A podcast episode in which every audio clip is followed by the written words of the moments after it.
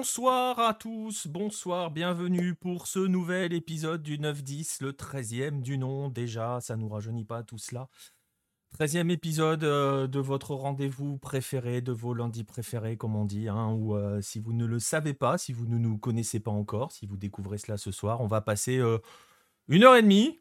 Alors, on déborde un peu ces derniers temps. On était déjà parti sur une heure au départ, on avait fini par une heure et demie, et là, les derniers, on a dépassé les deux heures. On va essayer d'être plus dans les clous ce soir quand même. donc voilà, une bonne heure et demie à parcourir les, les différentes régions de la planète lucarne opposée. Et euh, voilà, à suivre, passer, à se balader un petit peu partout entre l'Afrique, l'Asie euh, et les Amériques, il va être beaucoup, beaucoup d'Afrique et euh, enfin de l'Afrique et des Amériques hein, au, menu ce soir. Euh, merci Nostromo qui est déjà dans le chat. Merci à tous ceux qui nous écoutent. Merci à vous qui nous écoutez sur les différents replays. Hein. N'hésitez pas d'ailleurs à, vous abonner à nos plateformes. On va vous remercier parce que vous êtes assez nombreux à écouter les replays, que ça soit sur YouTube, que ça soit sur les plateformes de podcast. Euh, c'est euh, les différentes, euh, que ça soit, je vais en oublier, mais c'est pas grave, Spotify, iTunes, Google Podcast. Je sais que j'oublie pas Deezer parce qu'ils nous veulent toujours pas. Donc, enfin, ça marchait, mais ça marche plus. Et voilà, voilà. Donc, si vous êtes habitué, si vous nous cherchez sur Deezer, vous nous trouverez, mais vous verrez des épisodes qui ont presque deux ans maintenant. Donc, vous ne trouverez pas les derniers épisodes. Bref, bienvenue à tous. on va donc passer cette bonne heure et demie à bah, justement, à, parcourir la planète et vous allez voir que le, menu, euh, le menu est assez dense. Si vous ne connaissez pas le 9-10, je le disais, on parcourt la planète Hello, on suit l'actualité et on fait un petit peu d'histoire euh, pour voir les petites histoires dans la grande aussi parfois. Et vous allez voir que ça va être le cas ce soir particulièrement. C'est un peu l'essence de Lucarne opposé. Et si je disais que c'était le cas particulièrement ce soir, eh ben, je vous le voyais avec le sommaire que je vous affiche à l'instant puisque nous allons commencer comme toujours, euh, avec les news de la semaine. Et puis ensuite, on aura un dossier euh, consacré à une véritable légende sud-américaine. Peut-être pas la plus connue, et c'est justement pour cela que c'est intéressant d'insister sur lui. Euh, Luis Cubilla, alors Cubicha, si vous voulez être du Rio de la Plata. Cubilla, si vous, le vous voulez le dire à l'espagnol, vous choisissez, vous faites comme vous voulez. On restera ensuite en Uruguay, puisqu'on s'intéressera au cas d'Agustin Alvarez Martinez, le joueur de Peñarol. Euh, l'occasion euh, d'évoquer son parcours et euh, d'évoquer son avenir. Vous allez voir de quoi il sera question. Et puis ensuite, on passera au maillot de la semaine. Vous le voyez dans la photo. On parlera de ce maillot des Sounders de Seattle. On en parlera parce que, Seattle, on doit rendre hommage aussi à Seattle qui a réussi un gros coup la semaine dernière. Et puis, vous rendez-vous traditionnel, les Golasso Hello et les rendez-vous du week-end. Vous le voyez, le menu est chargé. On va pour partir un petit peu partout dans le monde. Eh bien, installez-vous confortablement. Si vous l'êtes, c'est bon. Vous avez le café ou le maté suivant votre région, suivant l'heure à laquelle vous nous écoutez. On peut y aller. 13e épisode du 9-10. On démarre avec les news de la semaine.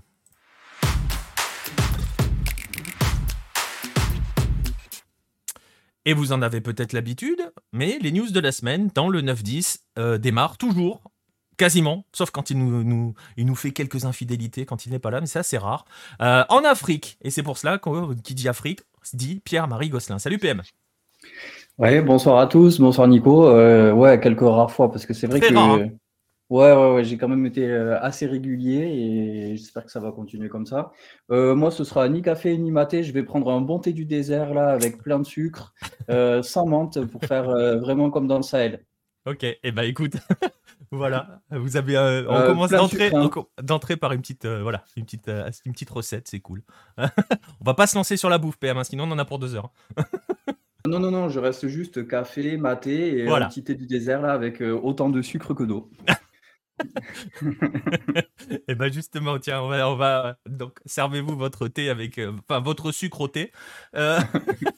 Et on va commencer, euh, voilà, on va commencer un petit peu comme, comme d'habitude. Hein. D'ailleurs, euh, avec toi, quand on, quand on évoque l'Afrique, on va commencer avec le Bénin et la Super League béninoise parce que c'est notre petit, euh, comment dirais-je, c'est notre rendez-vous, voilà, du lundi. on peut pas commencer un lundi de la meilleure des manières sans commencer par, par le Bénin. On va faire un point sur la Super League béninoise. On en est où, PM bah écoute, on vient de reprendre, hein, comme on l'a dit lundi dernier, c'était la, trêve. Et euh, donc là, c'est reparti. Les matchs se sont joués euh, donc samedi et dimanche. Euh, la bonne affaire du week-end, Coton qui était déjà leader et qui a un petit peu renforcé son, son avance au prix d'un match très compliqué qui s'est joué du côté de Porto Novo contre Jeff FC où ils étaient menés jusqu'à, je crois, la 60, cinquième minute, quelque chose comme ça. Et puis il leur a fallu cinq minutes pour renverser le match et, réussir après à tenir le score qui leur offre cette victoire de buts 1 qui leur permet de se retrouver en, enfin de maintenir leur place en tête du classement. Et je disais la bonne opération parce que derrière eux, ben, les Buffles, les Dynamo d'Abomey qui s'affrontaient ont fait match nul. Euh, et puis, il y a, du coup, il y a euh, l'ASVO qui a remporté, euh, lui, son match un petit peu facilement contre Adidja, mais, et l'Autopopo également qui a remporté un match contre les Cavaliers qui permet à toutes ces équipes de se retrouver à 23 points, mais 4 derrière Coton, donc qui signe là un premier break, entre guillemets, hein, un très léger break, mais qui leur permet de voir quand même venir et de se donner un petit joker en cas de, en cas de défaite. Euh, donc voilà, euh, pour ce qui est de la, fin du classement, ben, on retrouve toujours euh, FC qui n'a toujours pas réussi à remporter de match. Ça commence à urger, là on est à, quand même à 13 journées. ça risque d'être compliqué. En plus, l'équipe, donc l'équipe des militaires, hein, j'espère que j'aurai l'occasion de, vous les présenter. j'aurai l'occasion de vous les présenter dans un prochain numéro. Mais c'est une équipe qui a dévoilé son nouveau maillot camouflage, très beau de très bon goût que vous aurez l'occasion de découvrir. Euh, si c'est pas lundi prochain, ce sera le suivant ou, celui d'après. Ouais, je, je l'ai. Alors, je t'avoue, je, t'avoue que je l'ai vu passer. j'ai failli, mais je me suis dit, on va se le garder de côté. Celui-là, il est sympa. Il, est sympa. Hein. Le maillot camouflage, c'est quelque chose. Mais oui, je l'ai vu passer. On, voilà, on vous tease un petit peu là-dessus. Euh, voilà, vous, ah bah c'est l'équipe des militaires, euh, ils se cachent pas. Ah, ils se cachent pas. Là, là ils se cachent sur le terrain. Remarque, il y a des, je connais quelques équipes qui pourraient l'utiliser, ça leur ferait du bien. Mais euh, ah, bah, eh, eh, tu sais, un terrain un peu abîmé avec un peu de terre, euh, un temps pluvieux, c'est vrai que on a vite fait de plus savoir trop où sont les joueurs. c'est exactement ça. On vous laisse, voilà, on vous le laisse en suspens. Peut-être que vous irez chercher un petit peu sur, sur, sur, en tapant sur Google et tout, mais vous allez voir, il, est sympa. On vous le montrera quand on parlera de, de cette équipe-là. Mais voilà, pour, revenir sur le championnat, donc il y a Coton qui s'échappe un petit peu. On le, vous le voyez hein, avec le classement qui est affiché. Il y a un gros, euh, un vrai groupe hein, de la deuxième à la septième place. Il y a un point. Euh, et puis il y a une espèce de ventre mou quand même. Hein, 8, 10 euh, de la huitième à la onzième place. On est un peu entre deux. Et après, le, les, quatre derniers, c'est voilà, c'est déjà bien décroché quand même. Hein. Ouais, ouais, c'est, ça commence à se dessiner. C'est vrai que justement, ce que je disais la, la semaine dernière, c'est que le, le ventre mou, en fait, était plus. Enfin, le, tout était vers le haut, quoi. Il y avait très peu d'écart entre le premier et peut-être le douzième ou le onzième. Et finalement, c'est vrai que là, cette journée a permis ben de, faire un, vrai écart. Il reste encore beaucoup de monde parce que c'est clair que les sept premiers peuvent encore jouer, peuvent jouer la gagne, sachant que, je le rappelle, hein, j'ai dû le dire ou, ou, pas, mais le premier est qualifié pour la Ligue des champions de la CAF, nouvelle formule. Donc, à voir comment ce se manifestera. Euh, tour de qualification, c'est pas encore trop. Euh, mais bon, logiquement, le premier est qualifié en Ligue des Champions et le deuxième en Coupe de la Confédération. Ouais, c'est pour voilà, donc euh, Ouais, les deux premières places qui sont en jeu et après, bah, il n'y a pas de relégation vu que c'est la Super League et que finalement on reprendra la saison prochaine avec une première phase régionale avant de, passer à cette phase nationale, la Super League Pro. Ouais, voilà, parce que ça, hein, pour ceux qui n'étaient pas avec nous, je vous invite à revoir les, les premiers 9-10 dans lesquels il a été question du championnat et de la Super League béninoise justement, où PM vous avait expliqué la formule avec d'abord une phase d'écrémage au niveau régional et Petit détail hein, pour les places continentales, c'est pour cela que les deux premières places sur ce classement sont écrites en rouge, parce que ce sont les seules à donner accès à des compétitions continentales. Voilà pour le petit point sur la Super League béninoise. Cette semaine, on va pas faire de focus sur une équipe euh, PM. Pourquoi? Parce que bah, il y, a une affaire quand même qui a éclaté euh, cette semaine, notamment, enfin pas notamment, autour de la sélection U20 béninoise une affaire, j'ai presque envie de dire malheureusement, et euh, sans tomber dans les clichés, et puis je sais à qui je m'adresse, hein, à quelqu'un qui a été confronté quand il était dans les diverses académies euh, dans lesquelles tu as bossé, euh, ce fameux débat habituel qui ressurgit, et ces fameux problèmes sur la triche à l'âge. Ouais, exactement. un sujet qui me tient à cœur vraiment parce que c'est un véritable fléau pas que pour le football, tous les sports sont concernés, euh, masculin, féminin. Enfin, c'est euh, c'est quelque chose qui gangrène complètement le sport en Afrique. Euh, et, il y a beaucoup de raisons qui peuvent le justifier. les actes de naissance qui peuvent être refaits avec, en allant dans n'importe quelle mairie. Enfin, je veux dire, c'est très facile pour, pour quelqu'un de se procurer un acte de naissance qui finalement donne des informations qu'on a choisi qu'il donne. Donc à partir de là, bah, c'est facile de se faire un, passeport, un deuxième, un troisième, un quatrième passeport si besoin. Et donc, c'est un sujet qui revient souvent sur le devant de la scène, notamment quand il est question des compétitions de jeunes. Et là, ben, ce week-end, ça a de, nouveau fait l'actualité à, Cotonou ou au Bénin. Euh, de par l'intervention d'un journaliste, euh, Pérez Lécotan, quelqu'un que j'ai eu l'occasion de rencontrer plusieurs fois, qui était même, on peut le dire, un ami.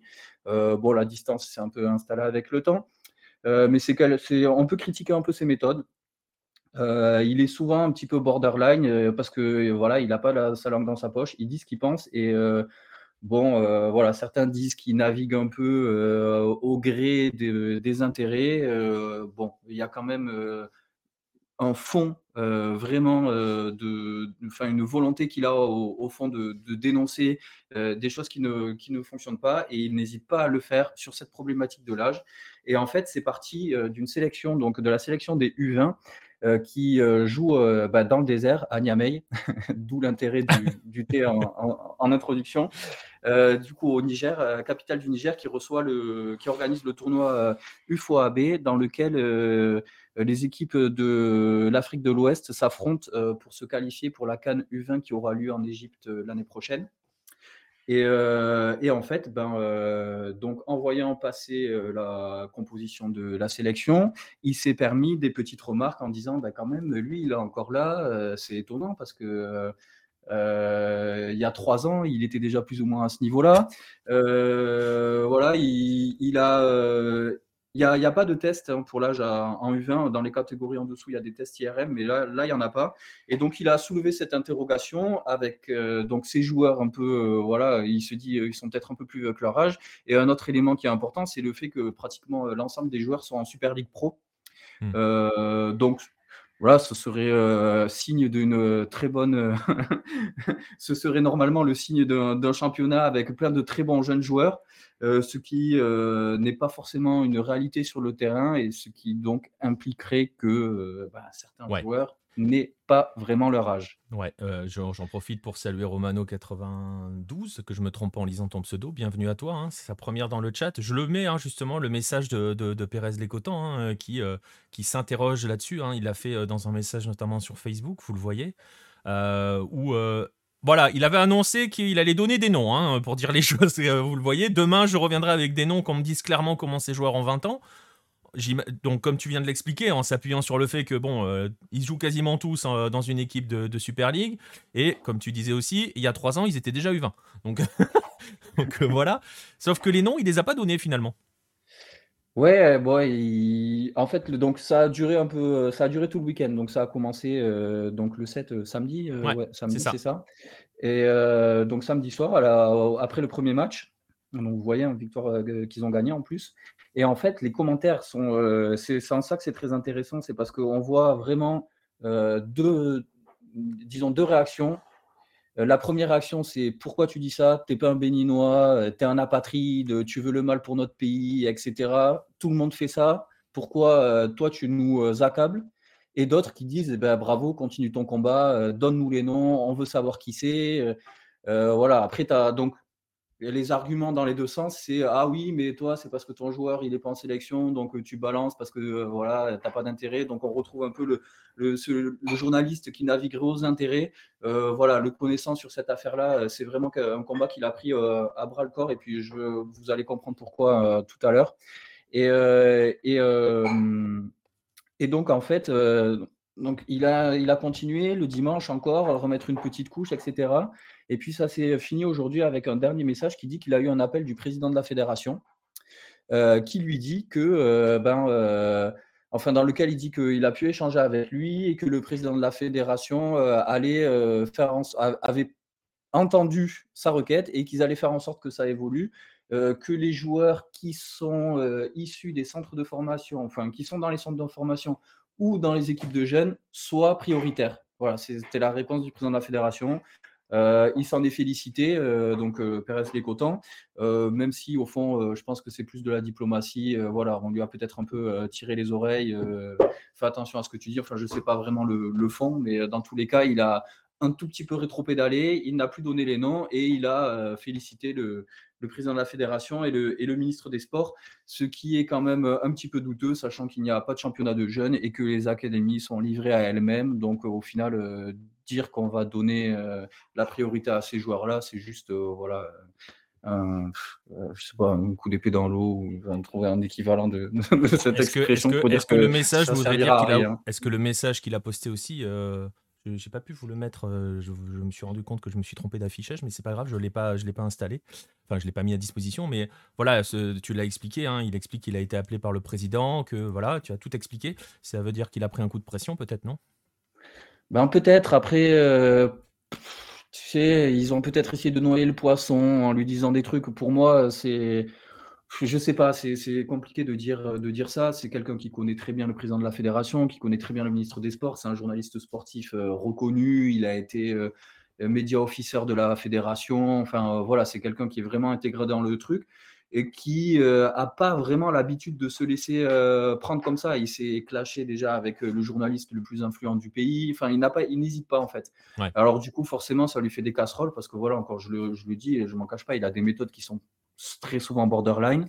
Euh, il a aussi navigué un peu, enfin, il a aussi euh, été un petit peu journaliste en fonction des intérêts. Donc, euh, voilà, c'est, ça pourrait, disons que ça va à son encontre, alors que dans le fond, et vous allez comprendre pourquoi, je pense que c'est un combat qu'il a réellement envie de mener et, qui, je pense, est indispensable pour, bah, pour pour que le football africain euh, puisse se développer, quoi, pour qu'on puisse vraiment avoir un football des jeunes et pour que les meilleurs talents arrivent à s'exporter et qu'on ne soit pas obligé de compter sur euh, des centres de formation. Euh, voilà, au Sénégal, je ne sais pas, enfin, j'ai l'exemple du Sénégal qui me vient, mais il y a beaucoup de joueurs non sénégalais qui sont aussi issus de ces académies-là. Et du coup, c'est quelques petits pôles qui sont un petit peu occidentalisés et qui, et qui finalement ne représentent qu'une infime partie de tous les talents qu'il y a sur le continent.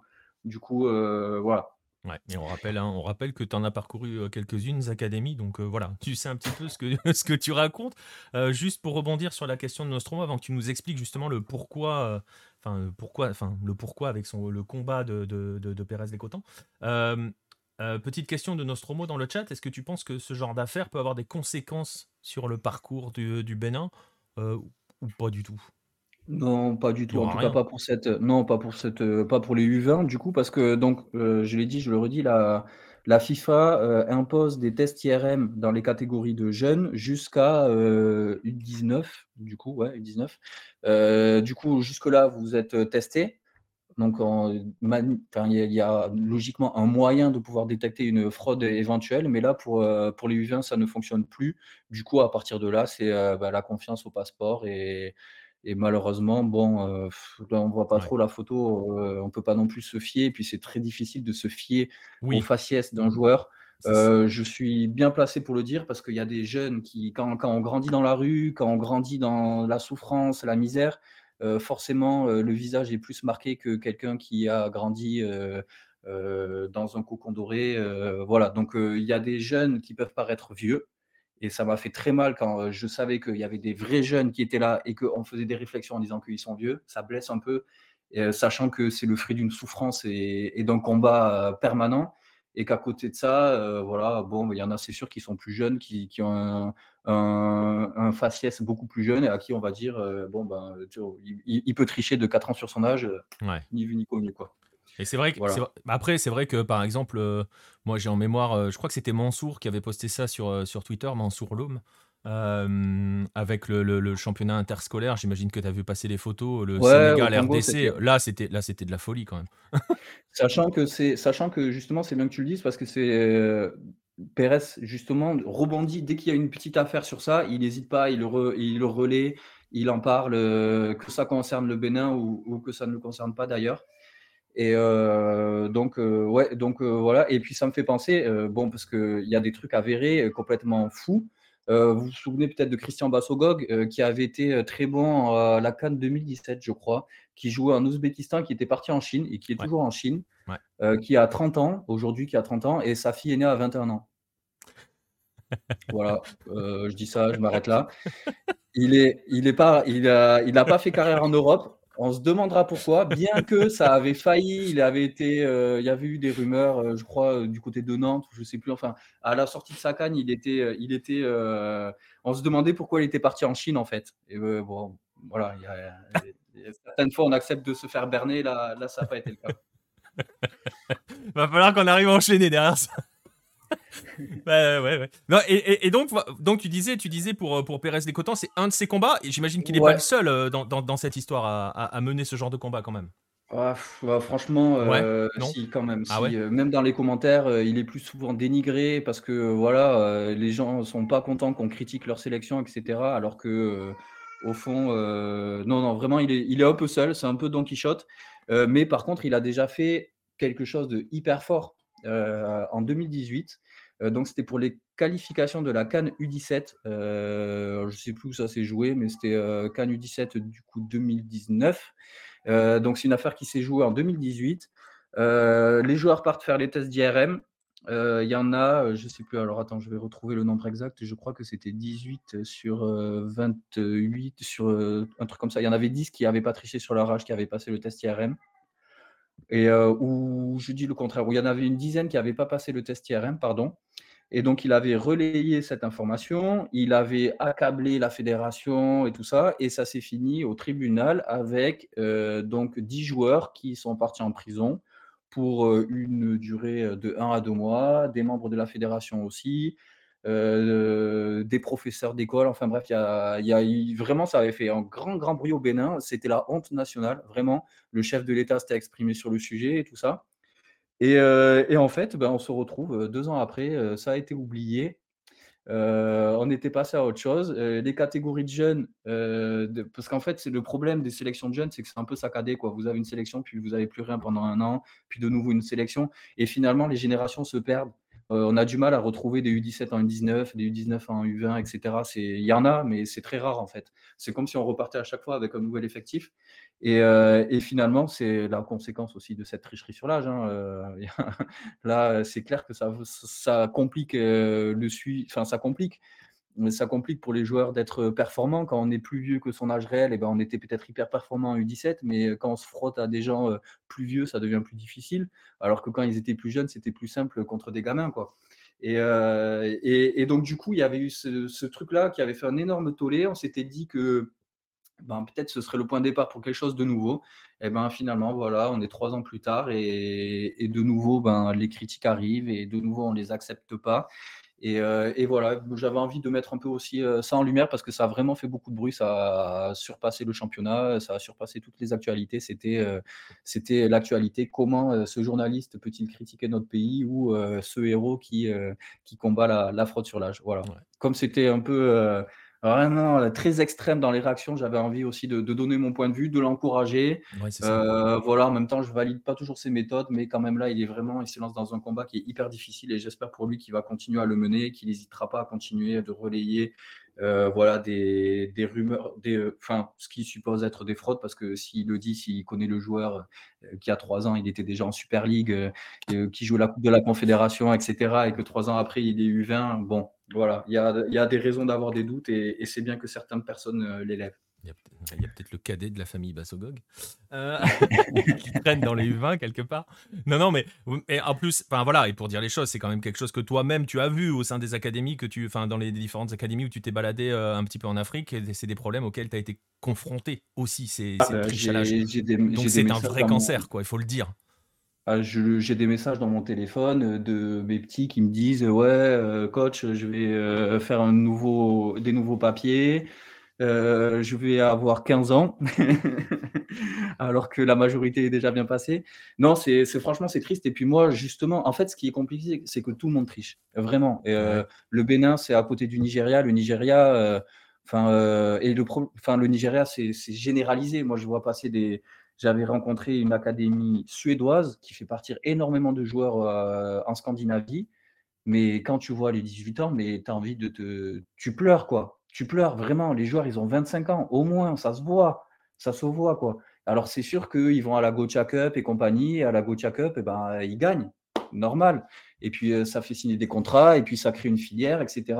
Et finalement, ça encourage ça. Mais moi, quand, le, quand, quand, les joueurs ils étaient venus me voir pour me dire qu'ils ne pouvaient pas jouer le tournoi, qu'il fallait qu'ils fassent des nouveaux papiers, je leur dis moi, vous faites ce que vous voulez, mais moi, je ne vous encourage pas. Et que en fait, on comprend que c'est un cercle infernal parce qu'on ne peut pas en sortir, parce que le, jeune, s'il ne triche pas, ben, il va pas jouer en fait. On va pas le faire jouer jusqu'à ce qu'il soit euh, plus vieux que son l'âge de la catégorie parce qu'on a envie de gagner à tout prix et que les autres en face ils trichent. Alors si les autres en face ils trichent, nous on va tricher. Euh, ça se fait dans les tournois, dans les tournois de quartier, dans les tournois de rue. Hein. Euh, j'organise des petits tournois, des, petits tournois plateaux, comme, on, comme, comme il y en a beaucoup ici, où pendant deux jours, on, on joue, on faisait venir plein d'équipes. Et ben, finalement, moi, ma solution, c'était tous les on aligne tous les joueurs tous les entraîneurs sont là, et puis on dit toi tu joues, toi tu joues pas, toi tu joues, toi tu joues pas, toi tu joues, toi tu joues pas, parce que euh, comme ça au moins c'est clair, on ne demande pas les papiers, on ne demande rien, mais tout le monde accepte la situation. Euh, euh, voilà, et puis, mais c'est vraiment, vraiment, c'est le mot cancer est complètement approprié et c'est en train de se propager, enfin c'est déjà complètement propagé, mais c'est en train de devenir une normalité, et il faut le dire que c'est encouragé par des agents et des clubs occidentaux qui sont bien contents d'avoir un Samuel Kalou à je, ne sais pas quel âge, 21 ans. On n'est pas content de l'avoir. Euh, euh, ouais, mais au moment du transfert, euh, on s'était dit qu'il y avait une belle plus-value derrière. Mais pourtant, c'est complètement idiot. Il y avait dans le même club Moses Simon, international confirmé, Samuel Kalou, à peine, enfin, je ne sais plus, 20 ans. Alors que voilà, ça se voyait qu'il en avait 5 de plus. Malgré tout, on se dit que derrière, on va faire une plus-value qui n'a pas eu lieu, je crois, hein, sur cette affaire-là, mais tant mieux. Mais c'est pour dire que on est, euh, complice de ça et qu'en fait, on en profite bien et que ben, c'est l'Afrique, euh, voilà, avec euh, toutes les facilités qu'il peut y avoir et tous les problèmes administratifs et les corruptions et compagnie qui fait que ben, le système est complètement est complètement foutu et les victimes, c'est les jeunes, c'est les gamins, c'est les gamins de 12 ans, 13 ans qui ne peuvent pas jouer jusqu'à ce qu'ils en aient 16 ou 17. qui aient triché, qui se seront mis à 13. C'est ça. C'est une grande tristesse. Parce que tu m'as, si je me souviens bien, hein, tu m'avais expliqué, on va conclure là-dessus, mais tu m'avais expliqué qu'en gros, la, la, date limite, c'était 20-21 ans. Hein. Au-delà des 20-21 ans, si tu n'y es pas arrivé, c'est mort, quoi. Hein, c'est ça. Ah ouais, complètement. Putain, euh, euh, pardon. ça peut être même 18 ans. Euh, c'est, en fait, c'est ça, c'est les jeunes, ils vont ils, disent un, un, recruteur, il va venir, il va regarder les jeunes de 18 ans. Voilà, c'est tout. Et si son papier, il dit qu'il a 20 ans alors qu'il a réellement 20 ans, et que à côté de ça, tu as un joueur qui a un papier qui a 18 ans alors qu'il en a 25, ils vont prendre le 25 eh avec le papier de 18 ans au lieu du vrai talent de 20 ans. Et, c'est, on aura l'occasion d'en reparler, j'espère, mais euh, le joueur de coton que, que je suis, euh, Romari Kamoussou, justement, lui n'a pas a fait le choix de ne pas tricher. Alors, euh, je l'ai beaucoup encouragé à faire ça. Et j'espère vraiment sincèrement que ça payera et qu'au final, on va, le recruter parce qu'il a le talent et on ne va pas le recruter parce qu'il a un âge sur un papier avec euh, une éventuelle plus-value derrière. ça permettra justement de suivre ça et de voir si, ben en faisant les choses bien, on est récompensé ou pas. Ouais, exactement. Et, on, va, on va clairement faire, on va clairement souhaiter plus que fortement qu'il soit récompensé parce que lui, il a fait le choix euh, de l'honnêteté, ce qui est plutôt pas mal au final. Ouais, et du coup, il n'est pas dans cette sélection U20, bah alors que bon, ben, euh, alors que lui, en plus, pour le coup, il joue en Super League. Et il, y aurait, il, aurait eu sa place complètement, mais voilà, il a préféré euh, vraiment, et, et c'est, il faudrait que ça soit la normalité, mais malheureusement, c'est l'exception. Bah, voilà. Donc voilà, euh, c'était important de faire ce point-là sur, euh, sur ce qui a été la news du week-end hein, au Bénin, euh, très, très, très très clairement. PM vous l'a expliqué, hein, les, les, les, posts de les postes de Pérez Locotan euh, ont été très très très très sévères. Euh, les Cotans, j'ai dit Locotan, les Cotans euh, ont été voilà, ont suscité pas mal de réactions. Vous pouvez, hein, c'est facile à trouver hein, sur sur Facebook si vous voulez suivre l'affaire un petit peu à travers à travers ce journaliste là. Voilà, on va fermer la page africaine là-dessus. Euh, voilà, c'est pas forcément la chose la plus gaie, mais bon, euh, c'est aussi ça la planète Hello. Hein. on est là, on n'est pas là non plus euh, que pour verser dans l'angélisme. Et vous allez voir, on va, on va enchaîner très très loin de l'angélisme. On va, on va te remercier, PM. On va quitter l'Afrique. On va aller en Amérique du Sud. On va aller en Colombie. on va saluer celui que vous voyez juste en dessous de moi là pour l'instant, Pierre Gerbeau. Salut Pierre. Salut Nico. Oh, salut PM. Salut à tous. Et euh, voilà, pour le coup, euh, je disais qu'on n'allait pas verser dans l'angélisme. Là, on va clairement pas non plus verser dans l'angélisme avec ce qui s'est passé en Colombie euh, ce week-end. Je vais tout de suite, bah, je vais tout de suite mettre l'image et puis on va essayer d'expliquer un petit peu tout cela. Voilà, c'est un coup d'envoi. Hein. C'est avant le coup d'envoi, c'est le protocole. Hein, un match qui devait opposer Jaguares au Deportivo Independiente Medellín. C'était ce week-end pour le compte du championnat. Vous le voyez sur les images, il n'y a pas besoin d'être bac plus 12 pour s'en rendre compte. C'est pas photoshopé. Hein, voilà, c'est pas photoshopé. Il manque quelque chose, il manque une équipe. Euh, il manquait euh, le Deportivo Independiente Medellín. On va expliquer ce qui s'est passé. Euh, avant, et c'est important, on est obligé de sortir du cadre du football dans ce, dans, ce cas-là, parce que c'est ce qui entraîne tout ce qui va se passer derrière, toute la, la cascade d'événements. On va donc se poser deux secondes, Pierre, et essayer de comprendre ce qui s'est passé autour du match et en, même temps, ça n'a aucun lien d'ailleurs avec le match. Euh, on va planter le décor parce que la région dans laquelle cela, ce match devait se jouer est secouée par une, actualité extrêmement euh, violente, hein, il faut dire les choses telles qu'elles sont. Euh, c'est la zone de Monteria, on est au nord de Medellín. Est-ce que tu peux nous, voilà, nous rappeler un petit peu ce qu'il s'est passé dans cette zone-là, ce qu'il se passe d'ailleurs encore dans cette, dans cette région? Ouais, je vais essayer de faire assez court hein, pour pas faire un, peu de sociologie politique colombienne. C'est pas, voilà, c'est pas le sujet, mais, euh, mais effectivement, quand tu dis qu'on ne verse pas dans l'angélisme, c'est n'est pas le cas puisqu'il y a euh, le clan del Golfo euh, qui est qui est à l'origine de ce qui s'appelle, enfin c'est un, peu un peu difficile d'expliquer, mais en français, en tout cas, de trouver un équivalent, ils font ce qu'ils ils ont fait ce qui s'appelle un paro armados week-end, c'est comme une grève armée. Euh, voilà, le, clan del Golfo, pour, euh, pour faire assez, assez court et schématiser un petit peu, c'est euh, c'est un groupe paramilitaire, dissident d'un ancien groupe paramilitaire. donc, quand on dit groupe paramilitaire, ce sont bah, en, gros des, oui, des, des personnes armées des milices. qui, des milices, voilà, qui luttent contre, contre les, en tout cas l'origine, contre les guérillas, donc comme les FARC ou le ELN. Euh, et donc, donc ces, ces, milices-là ont eu euh, leur chef euh, Otoniel qui a été capturé l'année dernière en octobre, en octobre dernier et qui la semaine dernière a été extradié aux États-Unis. Voilà, vous, le voyez à l'image, Otoniel avec son casque. C'est lui au milieu, menotté avec le gilet pare-balles et le casque. Voilà. Et donc, donc ce groupe-là, il a été extradié aux États-Unis pour notamment narcotrafic. Hein aussi. Et euh, pour la petite parenthèse, euh, voilà, il a été extradié la veille d'une interview qu'il devait donner euh, à un média colombien. Tout va bien. tout, va bien. On est en pleine élection présidentielle. tout va bien. donc, donc voilà, l'extradition pour lutter contre cette extradition, en fait, le, donc le clan del Golfo a mené ce, ce paro armado et ça a déclenché tout simplement une vague de violence hein, dans le nord du pays. Euh, vous l'avez vu sur, la carte tout à l'heure, Monteria. Alors, c'est pas au bord de la mer, mais voilà. Mais euh, toutes, les, toutes les zones, euh, en gros, nord de la Colombie jusqu'à Carthagène des Indes. Voilà, vous voyez toute, toute, cette zone-là et un petit peu au sud. Si vous voyez entre, entre Medellín, par exemple, et Monteria, cette zone-là est voilà, faut éviter quoi, éviter d'y aller en ce moment. Donc, donc il y a une vague de violence tout simplement dans, dans les villes, dans les campagnes et notamment à Monteria. Donc, euh, quand on dit une vague de violence, euh, pour vous donner un ordre d'idée et pour être très concret, alors je vais faire une petite parenthèse deux secondes, je raconte ma vie, mais, euh, mais il se trouve que mon épouse est de, en tout cas du nord de la Colombie, elle a de la famille à Monteria. Et vendredi, donc à la cousine de mon épouse, on lui a dit tout simplement l'école de son fils a appelé en disant écoutez, il faut venir chercher votre fils, votre fils de, de toute urgence le plus rapidement possible parce qu'on va tout fermer. Voilà. Donc, euh, parce qu'en fait, en fait le, ce que tu as appelé le, paro armado, c'est qu'en fait, ces milices-là ont décidé, euh, pour utiliser un mot qui voilà, va avoir une connotation un petit peu, je ne vais pas dire positive, mais euh, ils ont confiné complètement la zone. C'est-à-dire qu'elle est fermée. Les routes sont inaccessibles, les gens sont terrés chez eux, en fait, concrètement. Les gens ne peuvent plus sortir. Ils ont mis un couvre-feu dans toute la zone. C'est ça. Et ils ont pris possession de la rue ils ont, voilà, ils ont menacé les commerces euh, s'ils ouvraient. Enfin, on est dans, voilà, on n'est pas dans quelque chose euh, de, de, très propre, on va dire. Donc c'est, voilà, c'est vraiment, c'est une vraie, une véritable vague de violence. Voilà, si vous êtes anglophone, il y a le Guardian notamment qui a sorti un, un article sur, sur cette, sur, le sujet.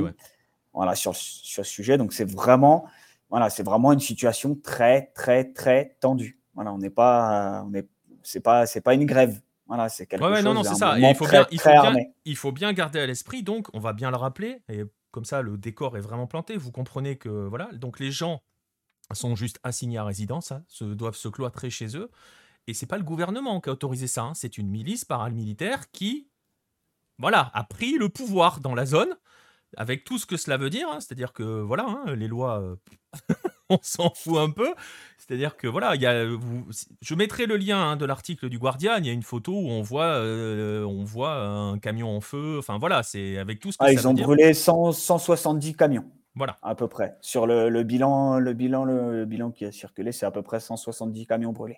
Donc voilà. Donc ça, c'est le contexte. Je ne sais pas si on peut parler de contexte social, mais on va dire contexte social.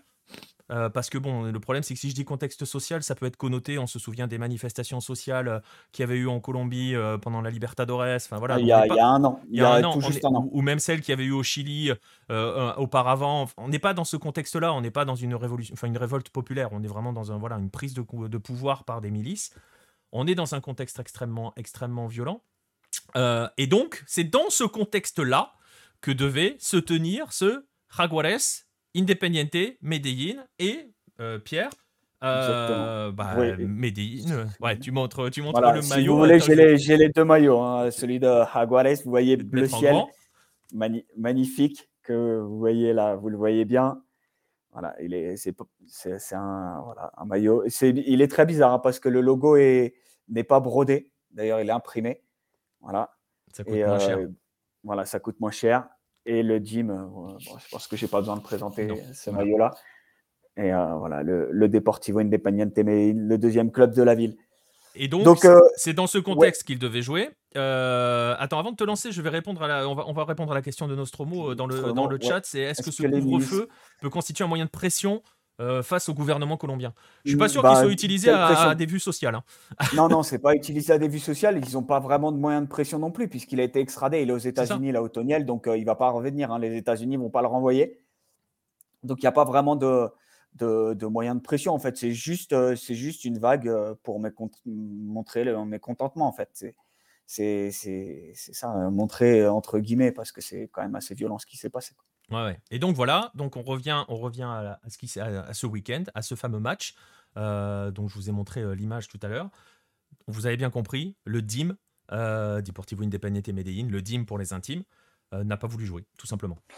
Exactement, ils ont envoyé un communiqué hein, la veille. Le, match était le samedi soir, heure de Colombie, donc dans la nuit de samedi à dimanche pour vous. ils ont envoyé un, communiqué la, veille, le 6, le vendredi, pour dire que ben, pour eux, euh, ils demandaient le, report pour, euh, je cite, un, un, manque de garantie pour voyager à Monteria. Voilà, et euh, ils ont notamment dit, et c'était assez fort, il nous semble qu'on travaille avec des êtres humains qui ont des familles, et ça, on le prend en compte. Et dans leur communiqué, d'ailleurs, ils, le disent, hein, la dernière phrase de leur communiqué du, du 6, du vendredi après-midi, c'est la vie et l'intégrité des personnes sera toujours plus importante. Voilà. Euh, et ils l'ont, ils l'ont, je l'ai affiché hein, le, le, communiqué. Et d'ailleurs, ils l'ont rappelé, euh, ils l'ont rappelé dans un tweet hein, euh, que je que j'affiche à l'instant. Aucun match de football est plus important que l'intégrité des gens, des personnes, notre solidarité avec les habitants de Monteria. Donc ils ont pris, eux pour le coup, ont pris une position presque envie de dire politique de ne pas vouloir jouer dans ce contexte-là ouais, ils ont eu raison. Après, euh, je ne sais pas si le match avait été, euh, avait été important euh, sportivement. je ne sais pas si, je sais pas s'ils auraient eu la même, la même attitude. Ça, c'est une bonne, une, véritable question. Voilà, il se trouve qu'ils sont déjà qualifiés pour le, pour le, les quadrangulaires. Donc, et Jaguares est déjà éliminé. Donc, il y avait pas, ce match-là n'avait pas vraiment d'enjeu sportif. Mais c'est vrai qu'ils ont tranché. Hein. ils ont pris, ils ont pris la décision de dire voilà, nous on n'y va pas et on demande, et on demande tout simplement de reporter le match. Et justement, et, ouais, justement, justement, parce que tu viens de le dire, ce match n'avait aucun enjeu sportif. Euh, puisque voilà, le DIM est qualifié, tu l'as dit, Raguales ne l'est pas et ne le sera probablement pas parce qu'il faudrait un non, non, c'est mort. C'est mort, même, C'est mort mathématiquement. Voilà. Et pourtant, et pourtant, au-dessus de tout ça, on a une Di Mayor qui a décidé qu'on en arrive à ces images-là. Ouais, je vais essayer de pas insulter Voilà, les faut pas mamans. insulter les mamans. A- eh, pas les mamans. Mais, C'était ouais, important parce ouais, que ce week-end, voilà. euh, les mamans étaient importantes en Amérique du Sud. Exactement, c'était la fête des mères euh, le dimanche, tradition très très importante, en- en- donc notamment en Colombie. Ouais, bah après, donc ce qu'on voit, c'est c'est tout simplement une, une honte absolue, une irresponsabilité totale. On pourrait, on pourrait additionner les mots. hein. Euh, la, voilà, la Di Mayor a décidé de tout simplement refuser deux fois cette, cette décision de reporter le match. Euh, D'ailleurs, pour la parenthèse, Winsport avait dit que bah, eux non plus, hein, Winsport c'est le, le canal qui diffuse, enfin la chaîne pardon, qui diffuse le, championnat, ils avaient dit bah écoutez, nous on n'y va pas, en tout cas, on, met une caméra et c'est tout euh, et, donc eff- effectivement, la Mayor a décidé de bah non, ce match devait se jouer. Voilà, pour la parenthèse, tant qu'à faire, hein, quand il y, il y a des milices partout dans la ville, autant mettre un match de foot et autant faire venir de la police dans le stade, on ne sait jamais. Ça peut, ils ont des fois qu'ils soient occupés à autre chose. Mais, mais voilà, donc la, la Di Mayor a refusé deux fois. Le DIM, en fait, au moment enfin, une demi-heure avant le match, le match était prévu donc à 20h15 samedi soir. Et à 19h45, ils ont, ils ont dit, euh, le Deportivo Independiente Medellín a renvoyé un communiqué pour dire que bah, la, demande de reporter le match a été refusée deux fois, deux fois par la Di Mayor. Donc c'est, euh, c'est pour eux, euh, les conditions de sécurité étaient, euh, étaient réunies et il n'y avait aucun problème. J'en profite, il n'y a pas que le DIM hein, qui a demandé le report du match, il y a Call Foot Pro, le syndicat des joueurs de foot, qui l'a dit aussi. Hein. Voilà, qui a dit, euh, bah, voilà, nous, pour nous aussi, on demande de reporter ce match. Et donc, bah, résultat des courses, le, le, voilà, il y a eu les actes protocolaires, on va dire, il y a, puisque en Colombie, il y a l'hymne national d'abord et l'hymne de la ville ou du département. Donc euh, voilà, pour la parenthèse, les deux, les deux hymnes ont été joués et on voit les, on a vu les joueurs de Jaguares morts de rire pendant les hymnes. Ça aussi, c'est super. Et donc, euh, et on donc, a vu, euh, et on a vu, c'est l'image que j'affiche, et on a vu le maire hein, de le maire de Monteria, de Monteria euh, parader qui- et qui nous là. envoyer un tweet absolument lunaire. Voilà, absolument, en disant voilà, il y avait il y avait toutes les garanties pour le pour le match pour le match et la dernière phrase euh, sumaremos tres puntos ante ausencia del equipo. Voilà, c'est euh, si, si je traduis, c'est bah, tout simplement on prendra trois points euh, puisque l'autre équipe n'est pas venue. Voilà. Voilà, c'est super super classe, voilà, magnifique. Donc, euh, donc voilà, la décision, euh, la décision de la Di Mayor a été on joue ce, enfin, on joue ce match, euh, on joue entre guillemets, hein. Nous on ne le reporte pas. Et donc, donc voilà, Jaguares prendra les trois points sur tapis vert. Et le foot, euh, le foot colombien en sort, euh, je sais pas, on va, c'est euh, rétréci, on va dire. Bah justement, ça rebondit parce que c'était Nostromo lit a, a- a- a- il a, je, je, je me demande si Nostromo n'a pas notre conducteur sous les yeux. Tu vois, je, je, va falloir que je surveille chez moi Euh, parce qu'il nous, il nous a envoyé deux messages qui vont servir presque la, la- de conclusion justement. Euh, bon, il y a un premier message sur euh, la tension qui va y avoir, qui devrait y avoir autour des présidentielles en Colombie où ça va être très très tendu. Est-ce que tu peux confirmer Ouais. cela? Là, on Oui, sort du cadre du foot. Ouais, ouais, Nostromo, alors je te confirme, et je vais même aller plus loin. Je suis, à, à titre personnel, très inquiet pour les prochaines semaines en Colombie, puisque euh, pour les élections présidentielles, euh, il se trouve que les deux, les deux favoris, et ce sera certainement le deuxième tour de l'élection présidentielle, entre le candidat de gauche, euh, qui est de la gauche radicale, Gustavo Pe- Petro, ancien maire de Bogota, et qui est ancien euh, guerrieros du mouvement M19, euh, donc qui sera certainement au deuxième tour, qui était déjà au deuxième tour il y a, il y a quatre ans. Et en face de lui, il y aura le candidat euh, d'extrême droite, euh, mais pas extrême droite dans le sens euh, comme on la connaît en France. hein. C'est une extrême droite très ultra, ultra libérale, ultra capitaliste. Enfin, très évidemment aussi très proche du pouvoir militaire et policier, puisque déjà les militaires et les policiers ont déjà affirmé leur soutien à ce candidat qui est euh, Federico Gutiérrez, ou Fico Gutiérrez comme il se fait appeler, ancien maire de Medellín. Voilà, ce sera le deuxième tour et c'est très serré, donc euh, voilà, je pense qu'à titre personnel, ça va tricher des deux côtés. Le, le perdant aura du mal à reconnaître sa défaite. Je, voilà, je suis Nostromo, je suis à titre personnel très très inquiet pour les prochaines semaines en Colombie. Voilà, le deuxième tour est, est mi-juin ou début juin, donc euh, Ouais. et le premier tour à la fin du mois, hein, il est dans trois semaines. Donc voilà, et, euh, et, et pour te répondre, si le foot, euh, foot colombien n'est pas en grande forme, allez, allez, après avoir insulté euh, les, les mamans de la la on va Fédé. s'attaquer aux on va, on va s'attaquer aux mamans de la Fédé. Euh, il y a une nouvelle qui est arrivée. La Colombie jouera son, a priori, seul match, j'ai du mal à y croire, a priori, seul match amical de l'année 2022 euh, contre l'Arabie Saoudite le 5 juin à Murcie, en Espagne. Et ben, puisque, puisqu'on nous a félicité pour le partenariat, euh, vous avez vu tout ce que le partenariat euh, Lucarno Posé sera partenaire du tournoi. j'en parlerai tout à l'heure.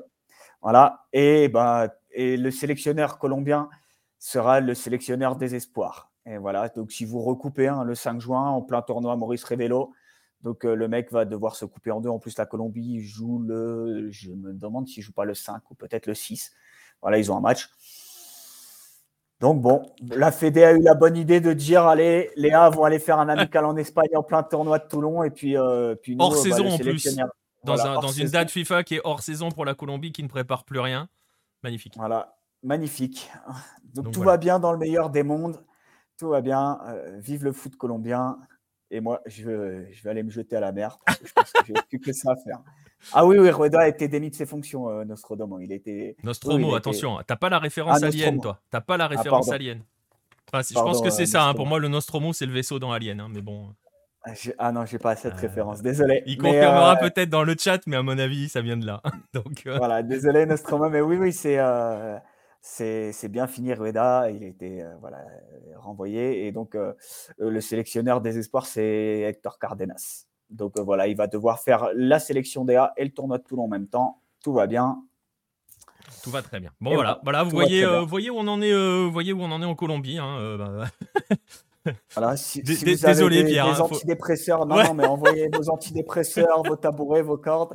Parce que la fin de saison, ça, annonce super. Eh ben ouais, c'est clair, c'est clair. Et eh ben tiens, on va, on va, on va continuer avec un, autre pays où, euh, où, tout va bien aussi. Hein, euh, bah, D'ailleurs, il y a un point commun, il y a plein de points communs, puisqu'on parlait de Rueda il y a deux secondes, ah bah, c'était le, pays qu'il a planté pour aller se planter après avec la Colombie, hein, puisqu'on rappelle quand même que Reinaldo Rueda a réussi, comme tout le monde le dit, euh, le grand tour d'arriver à éliminer deux sélections sud-américaines de, de, la Coupe du Monde. Ça, ça, mérite d'être salué hein, sur cette campagne 2022. Euh, et justement, il y a un autre lien entre Colombie et Chili, parce que voilà, on va parler du Chili, on va parler d'une affaire absolument folle. J'en ai un petit peu parlé, il y a eu une brève sur Lucarno Posé sur le sujet. C'est la fameuse affaire Byron Castillo, qui a été déterrée par un journaliste colombien, hein, d'ailleurs, hein, tu me confirmeras, Pierre euh, Sébastien Bejarano, euh, qui avait sorti justement comme quoi il y avait des. On parlait de l'âge. Là, on va parler de triche, bah, va parler de triche à la nationalité. Euh, comme quoi Byron Castillo, euh, le joueur de la sélection équatorienne, en fait, est né, serait né, je vais dire serait parce que serait né en, euh, Colombie, tout simplement, donc ne serait pas équatorien, vous l'aurez compris. Alors cette histoire, j'en ai parlé un petit peu sur Halo, il y a, il y a, il y a une brève là-dessus. Ils ont été ressortir des registres parce que Bejarano, le tweet qu'il avait envoyé là-dessus, a fait bouger beaucoup, hein, que ça soit en Équateur ou que ça soit au Chili, ou parce que voilà, pour dire les choses clairement, euh, si Byron Castillo n'est pas équatorien, tous les matchs auxquels il a participé avec la sélection doivent être annulés, concrètement. Et dans cette histoire, le grand gagnant euh, serait le Chili, qui prendrait 5 points de plus sur son classement. Euh, il faudrait enlever 14 points à l'Équateur, il faudrait rajouter 5 points au Chili. Concrètement, ça change rien pour le Pérou, ça change rien pour la Colombie qui sera toujours éliminée, mais ça qualifie le Chili pour le Qatar, hein, tout simplement. Et donc voilà, il y avait eu cette histoire, cette histoire qui avait été un petit peu désamorcée par la, par la fédération équatorienne et par les Équatoriens justement parce que bah, parce que c'était de l'histoire ancienne, euh, tout simplement. Euh, je vais vous montrer, euh, je sais plus si je l'ai mis quelque part. voilà, ces, documents-là, parce que tout le monde est allé ressortir les documents de registre d'état civil, avec un qui est colombien, un qui est équatorien, et bah, c'est tout simplement pas le même deuxième prénom, hein, concrètement. Donc ce serait pas la même personne. Cette affaire avait été jugée en Équateur, hein, à l'époque où le garçon qui était indépendité de la avait rejoint Barcelona. Donc c'est une affaire qui remontait à 2018, qui avait été jugée en 2021, réglée, pas de problème, euh, une affaire de trois ans. Et voilà, Sébastien Bejarano nous l'a, déterré, concrètement, euh, alors que franchement on l'avait pas vu venir celle-là. Euh, je suis d'accord, Nostromo, elle est ubuesque, mais la Tercera, journal chilien, avait déclaré alors qu'ils avaient contacté la fédération chilienne qui leur avait dit bah, on est en train de regarder. Voilà. Alors on s'était dit ouais, bon, voilà.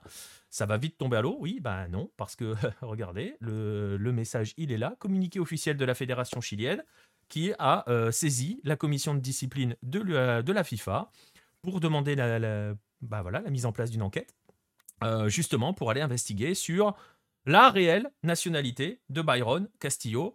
Vous voyez quels sont les enjeux là-dessus. Je ne sais pas où ça, va mener cette histoire. On va voir. voilà, on va voir. La FIFA est saisie. On va voir comment elle va agir. Euh, on va juste rappeler à tout le monde que la Coupe du Monde, elle arrive assez vite quand même. Donc il va falloir vite prendre une décision. Et là où c'est assez rigolo, euh, parce que bon, on va quand même sourire de cette histoire-là. On va voir. Hein, il n'est pas impossible que ça puisse euh, vraiment déboucher sur quelque chose. Hein. Moi, j'ai des exemples. J'ai un exemple de joueur équatorien qui a joué pendant plusieurs années avec l'identité d'un autre. Hein. Donc bon, et il est joué à la LDU, le gars. Donc bon, bref, tout ça pour dire que les Équatoriens la sélection équatorienne, on l'a abordé il y, a, un instant avec, avec Pierre. Ce week-end, euh, dimanche, c'était la fête des mères. Euh, regardez ce tweet absolument magnifique de la sélection, du compte officiel de la sélection euh, équatorienne qui est allé juste troller tout le Chili et tous ceux qui veulent s'attaquer à Byron Castillo, justement en en souhaitant euh, une bonne fête des mères et en ajoutant que euh, Byron Castillo, avec euh, l'émotion de, célébrer ce jour spécial de la même manière que le, fait, que le célèbre 17 autres millions d'Équatoriens, de la même manière que 17 millions d'Équatoriens ont célébré la, la qualification à la Coupe du Monde, avec une conclusion superbe, on se voit au Qatar. Troll absolu de, la, sélection équatorienne. On va voir où ça va mener. Je trouve que la conclusion était assez drôle. Donc euh, voilà, mais à suivre quand même, euh, à suivre euh, de manière, voilà, de manière sérieuse, parce qu'on sait jamais. on sait jamais avec l'Amérique du Sud. On a vu des choses, parfois en Équateur. on va voir. Et je ne sais pas ce que ça voudrait dire Nostromo. si jamais on doit, on doit virer on doit virer le. Non, on doit virer l'Équateur. Je ne sais pas quel chapeau aurait pu être le Chili. C'est une très bonne question. Mais effectivement, s'il n'avait pas été dans le même chapeau que l'Équateur, euh, bah oui, ça aurait dû, euh, ça devrait refaire tout. Enfin, ça serait magnifique. Ça va être le bazar. On va voir. Il y a, je sais pas ce que tu en penses, toi, Pierre. Je sais pas si, si ça continue d'en parler un petit peu en Colombie là-dessus. Euh, non, bah non, non, non, nous on préfère regarder, nous on sait qu'on n'y sera pas. Enfin, à partir du moment où, euh, où ça a été dit, euh, ah ben en fait il n'a pas joué contre la Colombie, donc euh, on sait qu'on n'aura pas de points en plus. voilà, on regarde ça. Il a pris très cher, hein, Bejarano, hein, quand même, hein, quand il a, tweeté ça. Ouais, il y a eu des, il y a eu des bruits en Colombie. En, fait, a priori, ce serait, ce serait lié enfin, il y aurait des, des, actes de naissance liés à son frère, si j'ai bien suivi. Ouais, c'est ce que j'ai cru voir aussi. C'est un peu ouais, c'est un, un, petit peu, c'est un petit peu compliqué. Après, bon, après on verra. Mais Berhan, c'est pas non plus un journaliste. Euh, voilà, c'est pas un journaliste non plus hyper important en Colombie. Donc, euh, bah, affaire à suivre. En tout cas, euh, en tout cas, ouais, ça peut être sympa s'ils refont le tirage au sort de la Coupe ah. du Monde. Ça, va être bien, ça va être drôle, ça. On fera un live sur, euh, sur Twitch. C'est ça, on refera un live. on fera un live pour ça. Le nouveau tirage. On a déjà fait Ils ont déjà refait un tirage pour la Champions League, alors pourquoi pas pour la Coupe du Monde. Hein. Mais bon. Voilà. Dernière news de la semaine. Pierre l'a évoqué un instant. Vous l'avez peut-être vu si vous êtes sur les. Sur, les, sur les réseaux sociaux, si vous nous suivez sur les réseaux sociaux. Si vous ne le faites pas, ben, vous les voyez, ils sont tout en haut. cette dernière news, c'est avec ce fameux tournoi Maurice Révélo avec lequel Lucarno Posé a signé un partenariat. Alors, je ne sais pas si vous êtes tous au courant de ce qu'est le tournoi Maurice euh, Révélo. Euh, Pierre l'a appelé par son ancien nom tout à l'heure, qui était le tournoi de Toulon. C'était le Festival International Espoir de Toulon. C'est encore écrit euh, Festival International Espoir. C'est juste le plus grand tournoi international sur la catégorie U20, U21. Donc ça fait venir des sélections du monde entier. Je vous encourage à aller voir sur leur site. Vous verrez, ils font des, points réguliers sur les anciens joueurs qui y sont passés. Et quand vous verrez les noms, ça va vite donner le vertige. Donc, euh, voilà, tous les plus grands sont passés par le, tournoi Maurice euh, Révélo. Et donc, euh, eh bien voilà, on a signé un partenariat avec eux. On va couvrir le tournoi. On sera sur place à partir du 29 mai jusqu'au 12 juin. Et ce n'est pas tout, puisque ce partenariat va plus loin. Puisque nous aurons le privilège de remettre un prix à un joueur, au meilleur joueur issu de la planète Lucarne opposée. Alors je vais vous montrer quand même qui sont les candidats cette année, les, équipes qui participent. Et vous allez vite voir qu'il euh, y a 12 équipes qui participent, qui sont réparties en trois groupes. Il y a 11 équipes qui viennent de la planète Lucarne opposée. Donc, sauf si le joueur français, euh, si un joueur français se distingue particulièrement, puisque la France est la seule nation européenne présente, euh, il y a de fortes chances pour que l'on remette le prix tout simplement du meilleur joueur du tournoi. donc voilà, vous voyez qu'il y a quand même un casting hyper intéressant. Pierre parlait de la Colombie. Vous voyez Argentine et Venezuela qui complètent le casting sud-américain. Panama, Mexique pour l'Amérique centrale et du Nord. Il y aura trois Asiatiques, Indonésie, Japon, Arabie Saoudite et euh, trois euh, équipes africaines, Algérie, Ghana, Comores. Vous voyez le casting. Euh, on en reparlera. On va en reparler dans l'émission du 23, dans 15 jours. On devrait faire venir des gens de, justement du tournoi. On, se posera lors d'un 9-10 justement pour bien parler de ce tournoi-là si vous ne le connaissez pas. Donc on vous donne tout de suite rendez-vous le 23 à 21h. Et je, bien sûr, bah voilà, je l'ai dit, on sera là sur place à partir du 29 mai. Si vous êtes de la région, si vous êtes dans la région, N'hésitez pas, euh, venez voir le tournoi et puis venez nous voir. Euh, ça sera avec plaisir, mais donc je le disais, on en reparlera euh, de, de, ce tournoi.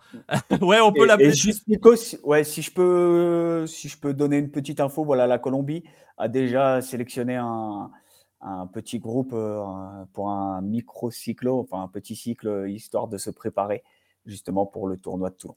Voilà, exactement. on aura le temps de parler des sélections présentes, de l'histoire du tournoi, je vous dis, je vous donne rendez-vous le, 23 et euh, je leur ai pas proposé de le, baptiser euh, tournoi et Lucarno posé quand même, hein, mais bon, euh, on n'est pas encore voilà. Mais c'est déjà voilà, c'est déjà franchement c'est déjà assez énorme pour nous d'aller pouvoir suivre sur place. On y est déjà allé le suivre sur place, mais là on va y aller vraiment de manière plus concrète. Voilà pour les news de la semaine. On va en rester là pour, pour ce petit parcours de la planète Hello. Et puis, je le disais en introduction, de l'actualité de la culture. On va passer à la partie culture foot de ce 9-10 et on va aller remonter l'histoire avec le dossier de la semaine.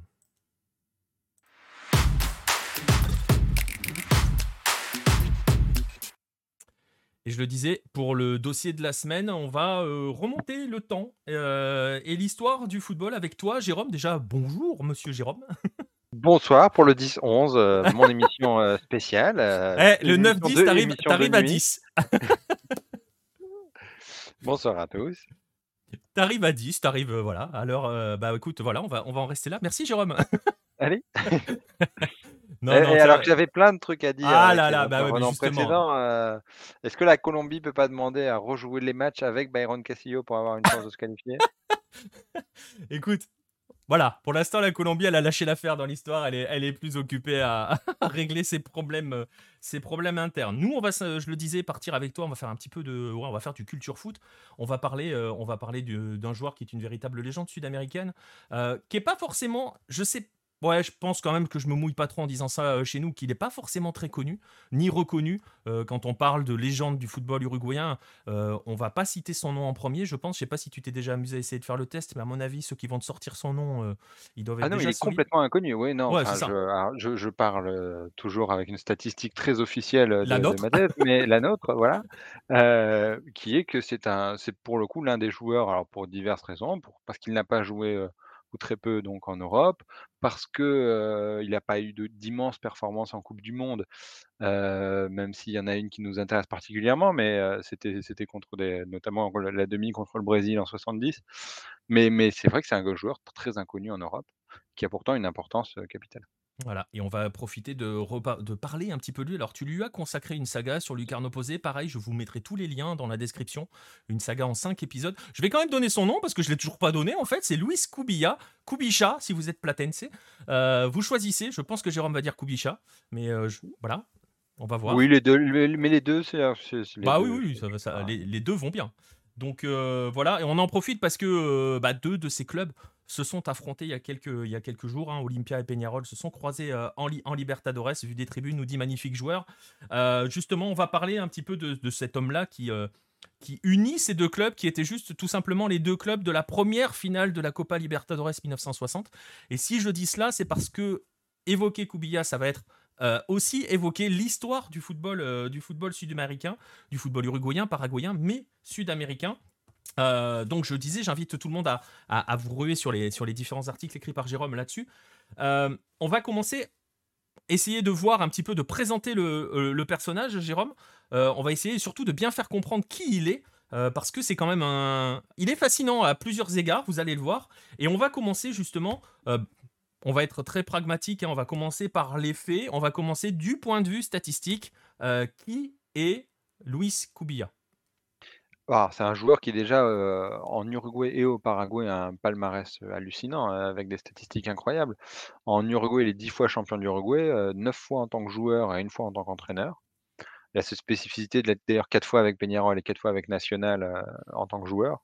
donc c'était l'époque où on pouvait défendre encore les deux clubs, sans que ça crée des vagues comme aujourd'hui. et il a gagné que 9 titres, donc un de moins au Paraguay, 9 titres avec Olympia, le tout en tant qu'entraîneur. Puis il n'y a jamais joué, c'était en tant qu'entraîneur. Ça fait 19 titres de champion au total, ça pose déjà quand même un certain palmarès, même si c'est bon, être champion avec Peñarol en Uruguay ou avec Olympia à l'époque au Paraguay et pas forcément la chose la plus dure, c'est des palmarès très impressionnants. ce qui fixe vraiment la, dimension de l'importance historique de Luis Kubicha en Amérique du Sud, c'est les, sur les, 30 premières années de la Libertadores, il l'a gagné 5 fois, il a joué 9 finales, quand je dis jouer 9 finales, c'est en tant que joueur ou en tant qu'entraîneur. Il a participé aux finales de 60, 61, 66, 69, 71, 79, 89, 90, 91. Ça veut dire que sur les 30 premières années, grosso modo, il a participé à 28%, un tiers des, c'est ça. Quasiment une finale sur trois, il était là. quoi. Voilà, c'est ça. Soit en, tant que joueur, soit en tant qu'entraîneur. il a aussi remporté, à une époque où ça avait beaucoup plus d'importance qu'aujourd'hui, mais trois intercontinentales pour 5 finales. C'est-à-dire que c'est un homme qui a joué 5 finales de coupe intercontinentale à l'époque où c'était des, des, coupes du monde de club, hein, tout simplement. Hein, comme c'est le nom officiel aujourd'hui, mais à l'époque c'était considéré comme le, club qui en sortait était le, du, le champion du monde des clubs. et c'est aussi un homme des premières, puisqu'il a gagné le premier titre avec Peñarol donc en 1960, le premier, la première Libertadores de National et la première d'Olympia au Paraguay en 79 voilà, et voilà pour les stats. Vous voyez déjà, on a posé l'homme, hein, comme, on, dit. On a placé le personnage du point de vue juste à l'aune des résultats. c'est déjà pas mal. Mais justement, et parce que c'est là où ça devient intéressant, et c'est peut-être la, c'est peut-être la première chose à dire, et d'ailleurs, Vu des tribunes nous l'a dit dans le chat, Luis Cubilla, c'était surtout, avant tout, un formidable joueur de foot. Oui, un ailier, alors un puntero, c'est, les vieilles positions, dans le football, disons avant dans les années, 30 enfin, dans la première moitié du siècle, il y avait les attaques se faisaient à 5, donc il y avait toujours, 5 attaquants, dont 3 sur la ligne, d'attaque principale et donc 2 qui étaient des ailiers, hein, comme, des vrais ailiers, comme on comme on peut encore en 20 ans aujourd'hui. et Kubica est un peu l'un des est typiquement de ce modèle. Il est l'auteur d'actions de légende, donc que ce soit, avec Nessinal, Peñarol ou l'Uruguay, notamment bah, parmi les actions, si vous voulez regarder sur YouTube pour vous faire une petite idée, il y a le but de, qui est pour le coup pas un but qui marque, mais l'action qui qualifie l'Uruguay en quart de finale à la toute fin des prolongations contre l'Union soviétique puisque en 64, en 70 pardon, donc il y a un Uruguay, Union soviétique en quart de finale. et c'est un débordement de Kubica le long de la ligne qui est vraiment typique de, ce type d'action du football de l'époque, où il va dribbler son défenseur le long de la ligne de but jusqu'à faire un petit centre en retrait. Et j'ai peur de, dire une bêtise, je crois que c'est Sparago qui la met de la tête, mais j'ai peur de dire une toute petite bêtise. mais, sur l'action, il fait une action incroyable et les, Russes se plaignent encore que le ballon était sorti parce qu'il dribble vraiment le long de la ligne à la limite. mais il n'y avait pas de, de, VAR ou quoi que ce soit à l'époque. Et donc le but est validé, le but est valable. Et l'Uruguay joue en demi-finale. Après, une demi-finale contre le Brésil 70, où il marque aussi un but qui est un petit peu je vais plus simple, hein, parce que c'est Félix le gardien, on l'avait commenté ensemble. Nicolas, ou là c'est Félix pour le coup, qui a beaucoup moins chat que, qu'il avait préparé qu'il devrait l'être. même pas, même pas. Et, mais c'est lui qui marque aussi le but, qui qualifie l'Uruguay pour la finale de la Coupe du Monde si, si le Brésil n'en avait pas passé trois derrière. d'ailleurs, d'ailleurs, je fais une petite parenthèse là-dessus. tu disais, on l'a commenté ce match, hein, on l'avait fait dans le cadre des classiques. Kubija donne des mots de tête absolue à la défense brésilienne hein, dans ce match. Oui, ah, ah parce que c'est la compétition, c'est celle qui, je pense même lui en tant qu'homme, après l'a beaucoup regretté. Euh, il racontait souvent pour d'autres raisons que le but euh, qu'il avait fait marquer contre l'Union soviétique était le plus beau de sa carrière. Comme il avait une grande amitié pour, pour tout ce qui portait un maillot rouge. On va y revenir, mais il était au sommet de sa gloire et c'est le grand regret pour l'Uruguay de l'époque, c'est qu'il était un peu tout seul en attaque, dans cette Uruguay parce qu'il n'y avait pas Pedro Rocha, parce que les autres attaquants qui étaient dans le championnat étaient des étrangers à l'époque. Pedro Rocha était blessé, donc il a fait une très grande compétition, mais il l'a fait un peu tout seul, ce qui fait que, ça a été plus compliqué, mais en effet, il est sur cette compétition-là, il est au maximum de sa gloire. Et, justement, tu... on va, on va l'aborder le, le, personnage un petit peu après, euh, parce que, bah, je le disais, c'est un étrange personnage, personnage pardon. Euh, c'est un homme. Euh, je pense qu'on peut, on peut dire c'est un homme de contradiction, de toutes les contradictions.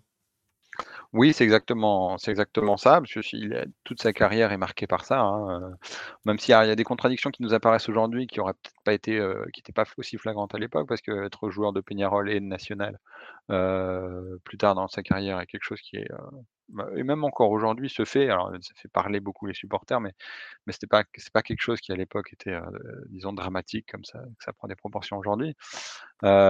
mais mais c'est surtout, heu, sa grosse contradiction, c'est qu'il est surtout marqué comme un homme de droite. C'est lui qui clairement va dire en 73, avant la coupe du monde en Allemagne, l'Uruguay se qualifie, assez difficilement, mais l'Uruguay se qualifie. elle se qualifie notamment l'été, quelques semaines après, le coup d'État de 1973. et dans les vestiaires, il y a des joueurs qui veulent éventuellement peut-être faire une petite signe de manifestation ou dire, essayer de montrer un soutien, aux syndicats ou quoi que ce soit. Enfin, ça se discute, dans le vestiaire et Kubica qui est déjà un leader à l'époque parce qu'en 73 il est déjà, presque à presque à la fin de sa carrière, heu, est l'un de ceux qui va dire: «Non, non, non, on mêle pas de politique» et puis lui de toute façon il est de droite donc il voulait surtout pas se montrer avec des syndicalistes ou quoi que ce soit. Donc et là on pourrait se dire c'est un c'est voilà, il a disons qu'il n'était pas du bon côté de l'histoire, on pourrait se le dire comme ça. mais c'est aussi quelqu'un qui après va être champion, avec, avec le défenseur dans l'un des premiers donc dans le premier titre, d'un petit petit club, c'est-à-dire hors Peñarol et national, dans l'ère professionnelle. Quelque chose qu'on a longuement parlé, dans le premier magazine, Lucarno Posé, et qui était Il est là. Il est toujours disponible, messieurs, dames. Vous pouvez toujours vous le procurer. Et oui, effectivement, on parle de Peñarol. Il y a même une interview faite par Jérôme d'un ancien joueur, Julio Filippini, qui était dans cette équipe-là. Voilà. Et donc sur le défenseur, à l'époque, c'était un club qui était marqué à gauche. C'est pour ça que c'était aussi exceptionnel qu'il soit champion pendant la dictature. le leur, entraîneur, El Profe de Leon, était un mec qui était très étiqueté à, gauche. Il y avait plusieurs qui avaient leur carte secrètement au Parti communiste, etc. Et, lui, tout se passe très bien dans le vestiaire. Et quand il y en a un de, ses collègues qui a un problème avec la police ou quoi que ce soit parce qu'il est un petit peu trop communiste, euh, appelle lui-même le ses amis à l'armée pour dire non mais laissez, lui laissez-le tranquille, c'est un collègue à moi. donc voilà, ça c'est Kubica, c'est typiquement le, le, type de choses qui a fait sa carrière et qui a fait qu'en Uruguay, il est aussi pas forcément toujours, il, est, clivant, c'est un joueur clivant. C'est un, joueur clivant et la contradiction va aller jusqu'à la sélection en fait. Tout à fait, puisqu'il est nommé, il est nommé, sélectionneur de l'Uruguay pour, qualifier la Céleste pour, la coupe du monde aux États-Unis, à laquelle l'Uruguay ne participe pas, donc vous comprenez bien que ça se passe mal. Heu, Kubica qui est un joueur un peu à l'ancienne dit, refuse plus ou moins de sélectionner, des joueurs qui jouent à l'étranger parce que c'était la règle de son temps, hein, de son temps, il y a peu ou pas de joueurs qui jouent à l'étranger qui sont sélectionnés et ça se passe mal avec l'agent du, l'agent du, l'agent des principaux joueurs uruguayens qui jouent à l'étranger, qui est Paco Casal, qui s'impose petit à petit à l'époque dans le football uruguayen. Euh, et donc il y a une guerre ouverte hein, avec, euh, des avec des guerres de communiqués, avec euh, principalement Enzo Francescoli, qui en sort aussi assez mal aimé en Uruguay à cause de cet épisode-là, puisque Francescoli dit qu'il ne participera plus, à, va jusqu'à...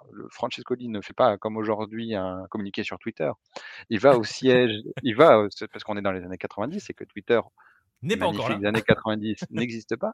Euh, et donc, Francescoli va au siège, je ne sais plus si c'est au siège de la fédération ou au siège du syndicat des joueurs, l'un des deux.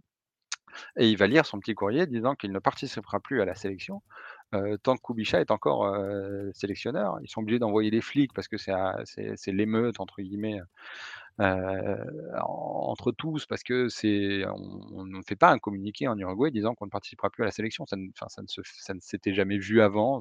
C'est le, le nice night uruguayen, un petit peu, si vous, si vous voulez la comparaison. Et, et, ça se passe très mal, ce qui fait que Kubisha est viré à la moitié de la campagne de qualification et que l'Uruguay ne va pas euh, donc aux États-Unis. Et, ça restera une blessure pour lui parce que c'est un, immense entraîneur. C'est-à-dire qu'il quand il, quand il prend la sélection uruguayenne, il vient de gagner euh, trois fois la Libertadores euh, en dix ans avec Olympia. Donc c'est plutôt un bon entraîneur, disons, qui a des bons résultats du moins. Et il pardonnera jamais à, Paco Casal, par exemple, d'avoir plus ou moins manigancé derrière son dos pour, mettre, pour, pour, pour, lui mettre les joueurs à dos.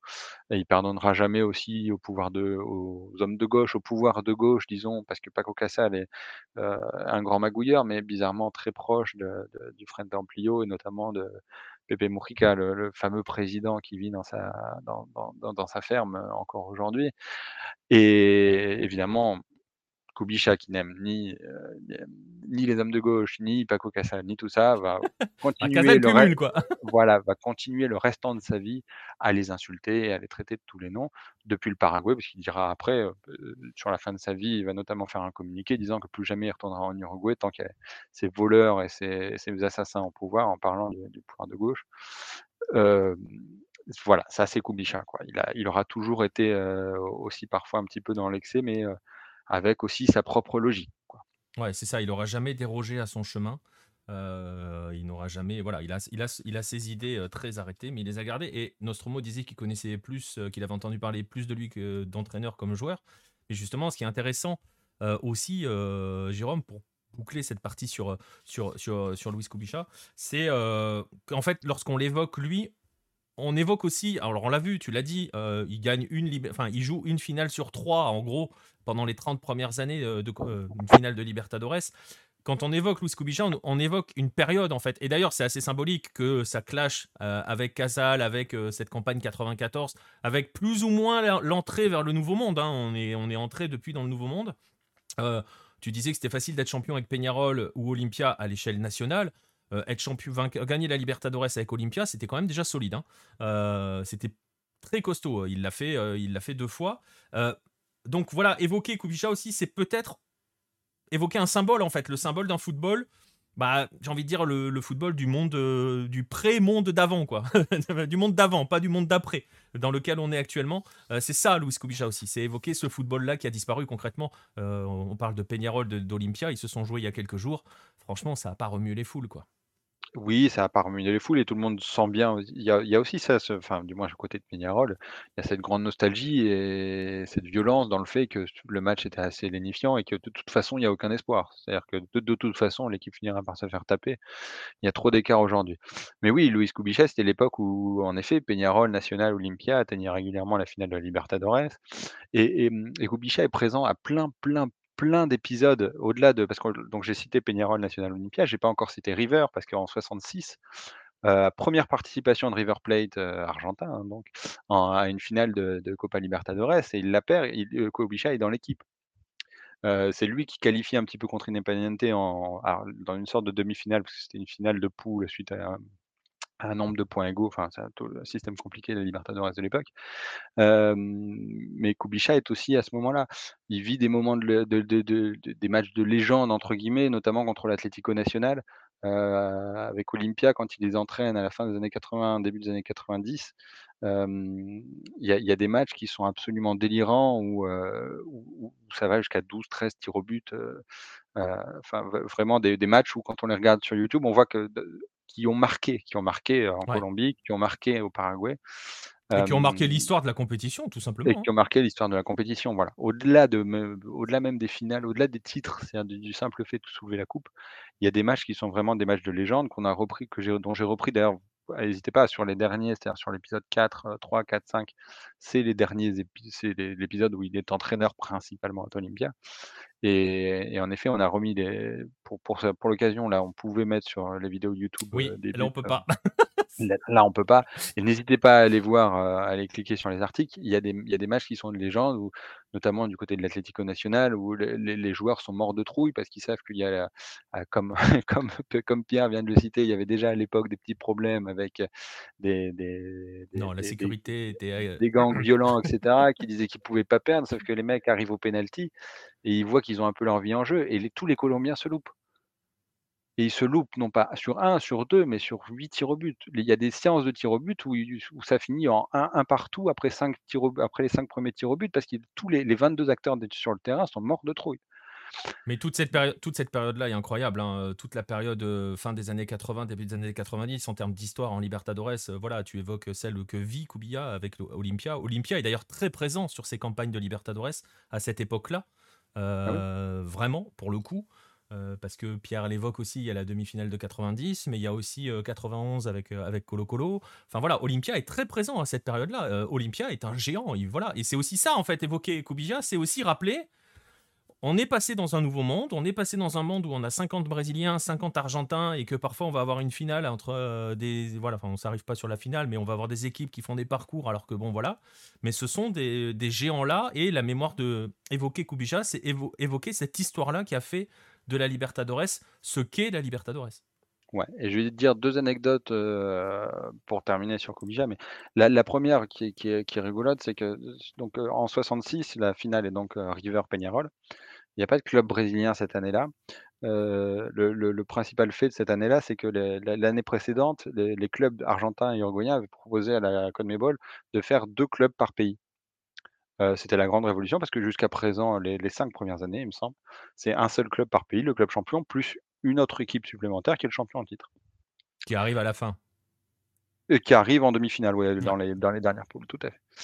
Et à un moment donné, les Argentins et les Uruguayens disent c'est très bien, mais nous, on a besoin d'argent de rentrée de spectateurs parce qu'il n'y a pas de télé à l'époque. Là, l'argent de la télé n'existe pas.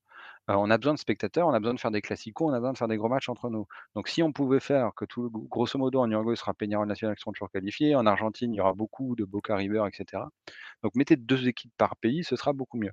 Et à l'époque, les Brésiliens disent non, ce nouveau système est scandaleux, on ne veut pas deux équipes par pays, c'est beaucoup trop. Donc, on refuse de participer à l'édition suivante. Ce qui fait que les, les Brésiliens ne participent pas à l'édition 66 de la Copa Libertadores parce qu'ils trouvaient que deux équipes par pays, c'était trop. Voilà. la bise, aux, la bise aux, neuf équipes engagées en début de campagne de Libertadores cette année. Euh, on rappelle qu'à l'époque, hein, et ça Marcelin l'a souvent expliqué, le Brésil n'a pas encore de championnat national. Hein. il arrive en 71. Euh, donc euh, voilà, il faut aussi préciser cela. Et, deuxième anecdote, donc je continue dans ma lancée, euh, comme on est comme, euh, comme il est on est entre 10h et 11h, donc j'ai le temps. Euh, oh voilà. c'est surtout l'époque des présidents qui étaient des hommes, qui étaient des hommes, disons, très paternalistes, très caudicho, enfin, voilà, très, ça avait un aspect très négatif, un aspect très positif. Et pour expliquer comment, comment Kubica se retrouve à Olympia, alors qu'il n'y avait, jamais été joueur, il était, enfin voilà, il était allé au Paraguay évidemment dans sa carrière, mais il n'y avait pas de lien spécifique. C'est qu'un jour, Dominguez Dib, donc le président d'Olympia, euh, arrive en Uruguay et dit je, veux le meilleur, je cherche le meilleur entraîneur.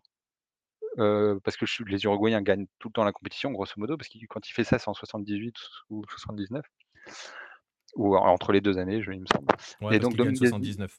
Voilà, donc Dominguez Dib va et, c'est l'année où est nommé euh.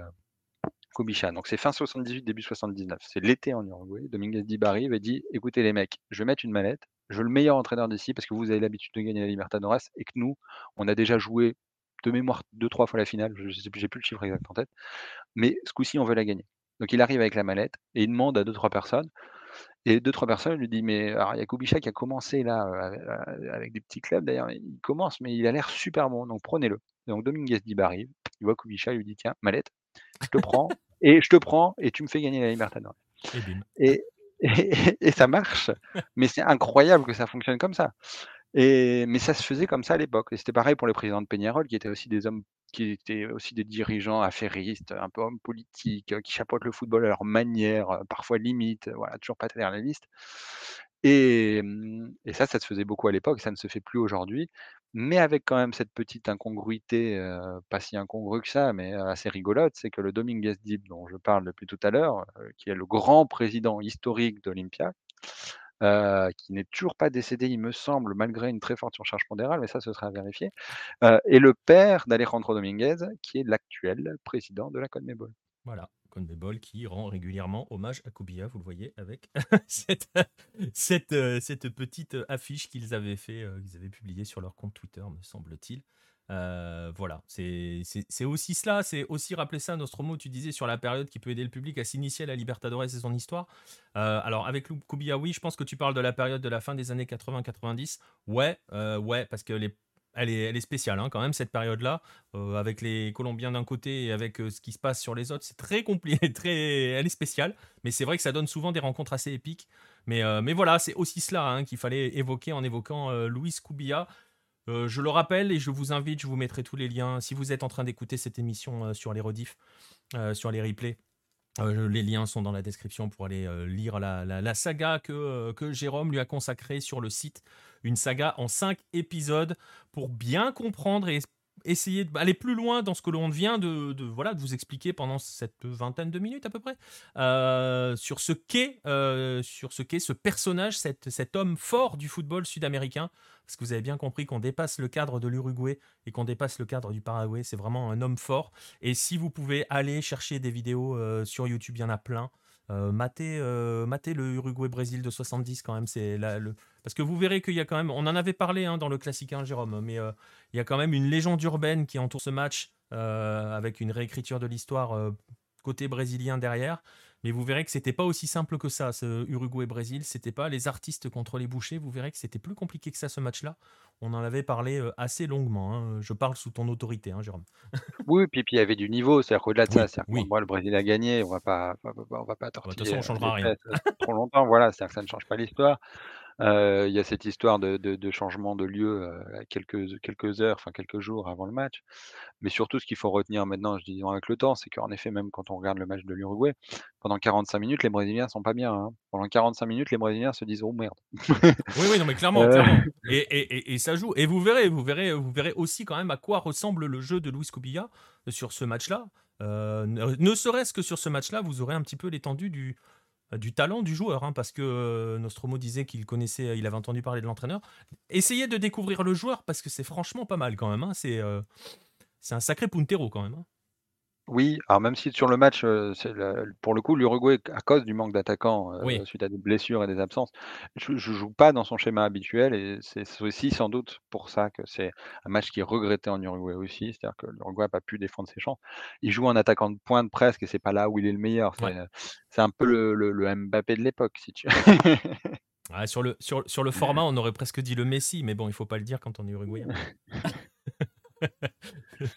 voilà, bah, on va rester là sur Louis Koubia. Je vous invite, je le disais, à aller lire ces, ces cinq articles sur la saga Louis Koubia et je vous invite à découvrir vraiment, à chercher à découvrir un petit peu plus ce, joueur-là. J'espère qu'on vous aura donné l'envie d'aller le découvrir, justement. C'est un petit peu le but aussi de cette émission, de ces chroniques-là, euh, de vous donner envie de découvrir euh, ceux, CEUX, qui ont fait l'histoire euh, du football de la planète Hello, là en l'occurrence le football sud-américain. On était en Uruguay, bah vous savez quoi? On va y rester, on va passer au joueur de la semaine.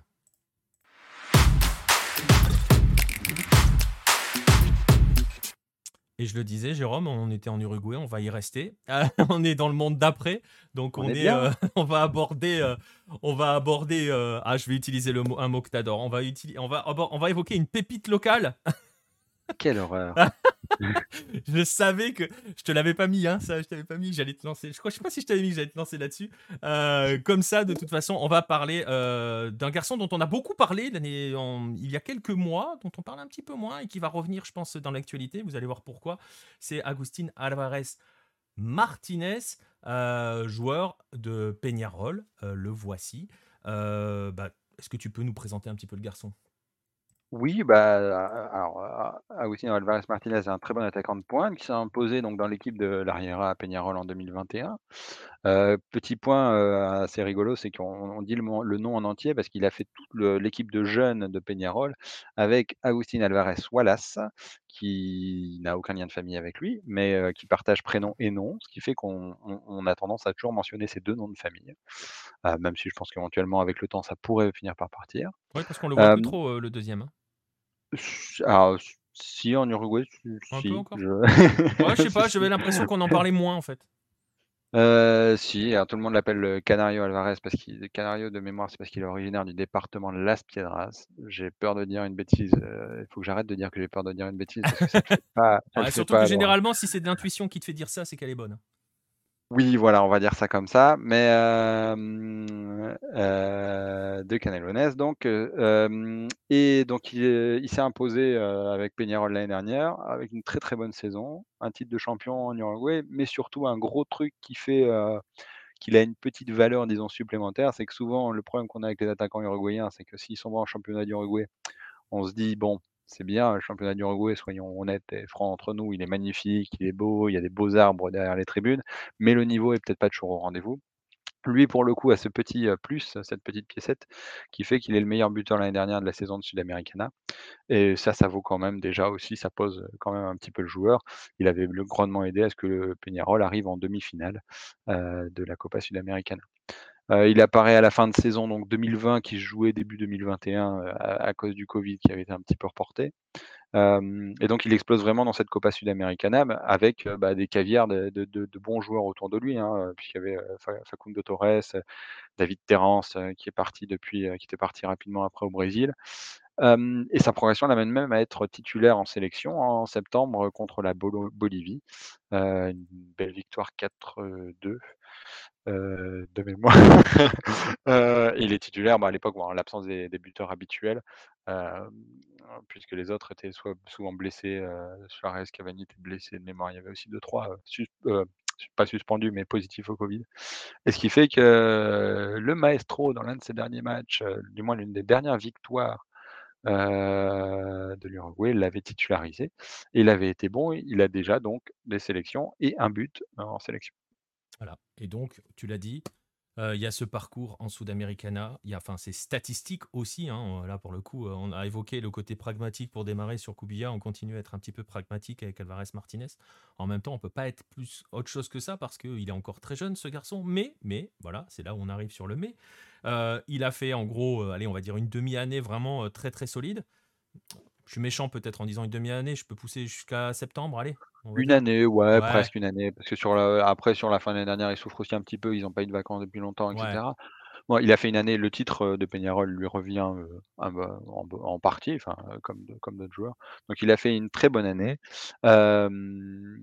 et qu'évidemment, bah, ah, il est autre point aussi, que je peux préciser, il est pas si jeune que ça, il a 20 ans, ce qui est très jeune. Oui, oui, c'est vrai. Non, mais, c- non, mais, Mais tu fais n'est bien, non, mais tu fais bien de le préciser parce que c'est vrai que dans le contexte actuel, il a 20 ans. C'est vrai. Il n'est pas si jeune que ça. Ouais, Enfin, presque 21, il me semble, hein. Il va il est voi voilà, il est pas il est vraiment pas si jeune que ça, heu, mais ça reste bon, ça reste un un un grand attaquant en devenir. Et, et donc, je le disais, hein, il a fait cette, euh, cette belle année euh, où il a, pour le coup, rempli les, les lignes des statistiques. Il a gagné quelques titres. Il a été important. Et on l'a vu, tu le disais en sélection, il a, il a fait ce qu'il a, il a fait, il a fait le, il a fait le taf, hein, très clairement. Et donc, forcément, euh, bah, c'est ça, le monde d'après. Ça veut dire qu'il attire déjà des convoitises. Et oui, bah oui, comme, après quelques bons mois, bah, déjà à la fin de l'année dernière, en fin 2021, début 2022 là, il a annoncé sur le départ, Peñarol soi-disant aurait refusé une offre à 13-14 millions d'euros, parce qu'elle vient aussi de vendre déjà Facundo Torres et qu'elle veut pas se départir de de de ces 2 pépites durant le même mercato d'été en Uruguay, d'hiver chez nous. Et Peñarol lui dit donc, fait un petit deal en lui disant: «Écoute, on t'augmente un petit peu ton salaire et on te vend dans 6 mois pour pas qu'il y ait 2 espoirs qui partent en même temps». Heu, ça peut être considéré comme une bonne stratégie, heu, sauf que malheureusement, bah, le pauvre depuis, hem, il a eu un, il a dans un dans un effectif alors c'est la responsabilité est toujours compliquée à établir, mais il y a les 3 quarts de l'effectif qui sont partis.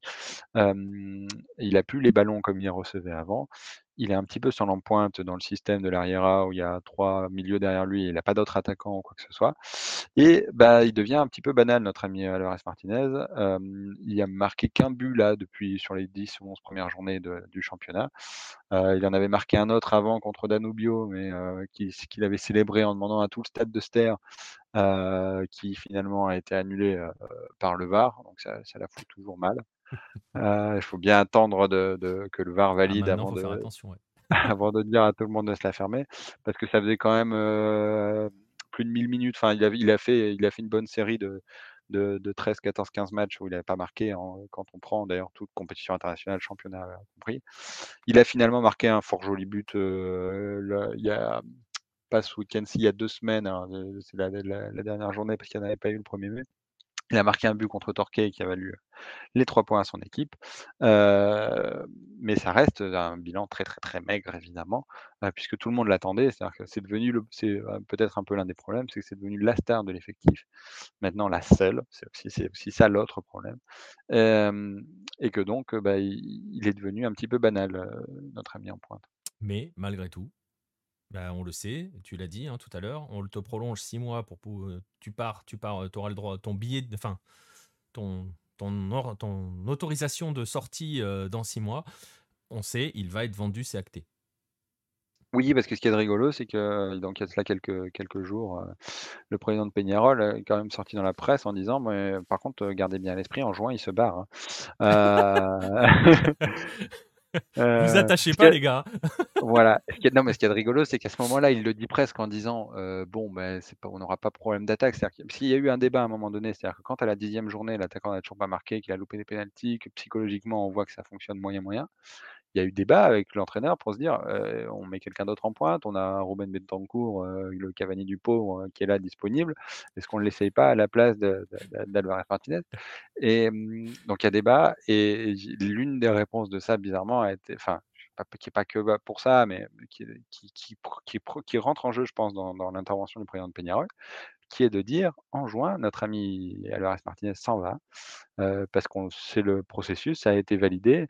Il y a des clubs italiens qui se battent pour lui, et grosso modo, on, on le vendrait pour. ils auraient refusé, mais il serait encore en négociation 14 millions d'euros. Alors j'ai beaucoup, beaucoup, beaucoup, beaucoup de mal à croire que Peñarol ait refusé 14 millions d'euros pour les 80% du joueur, comme ce qui a été mentionné dans la presse.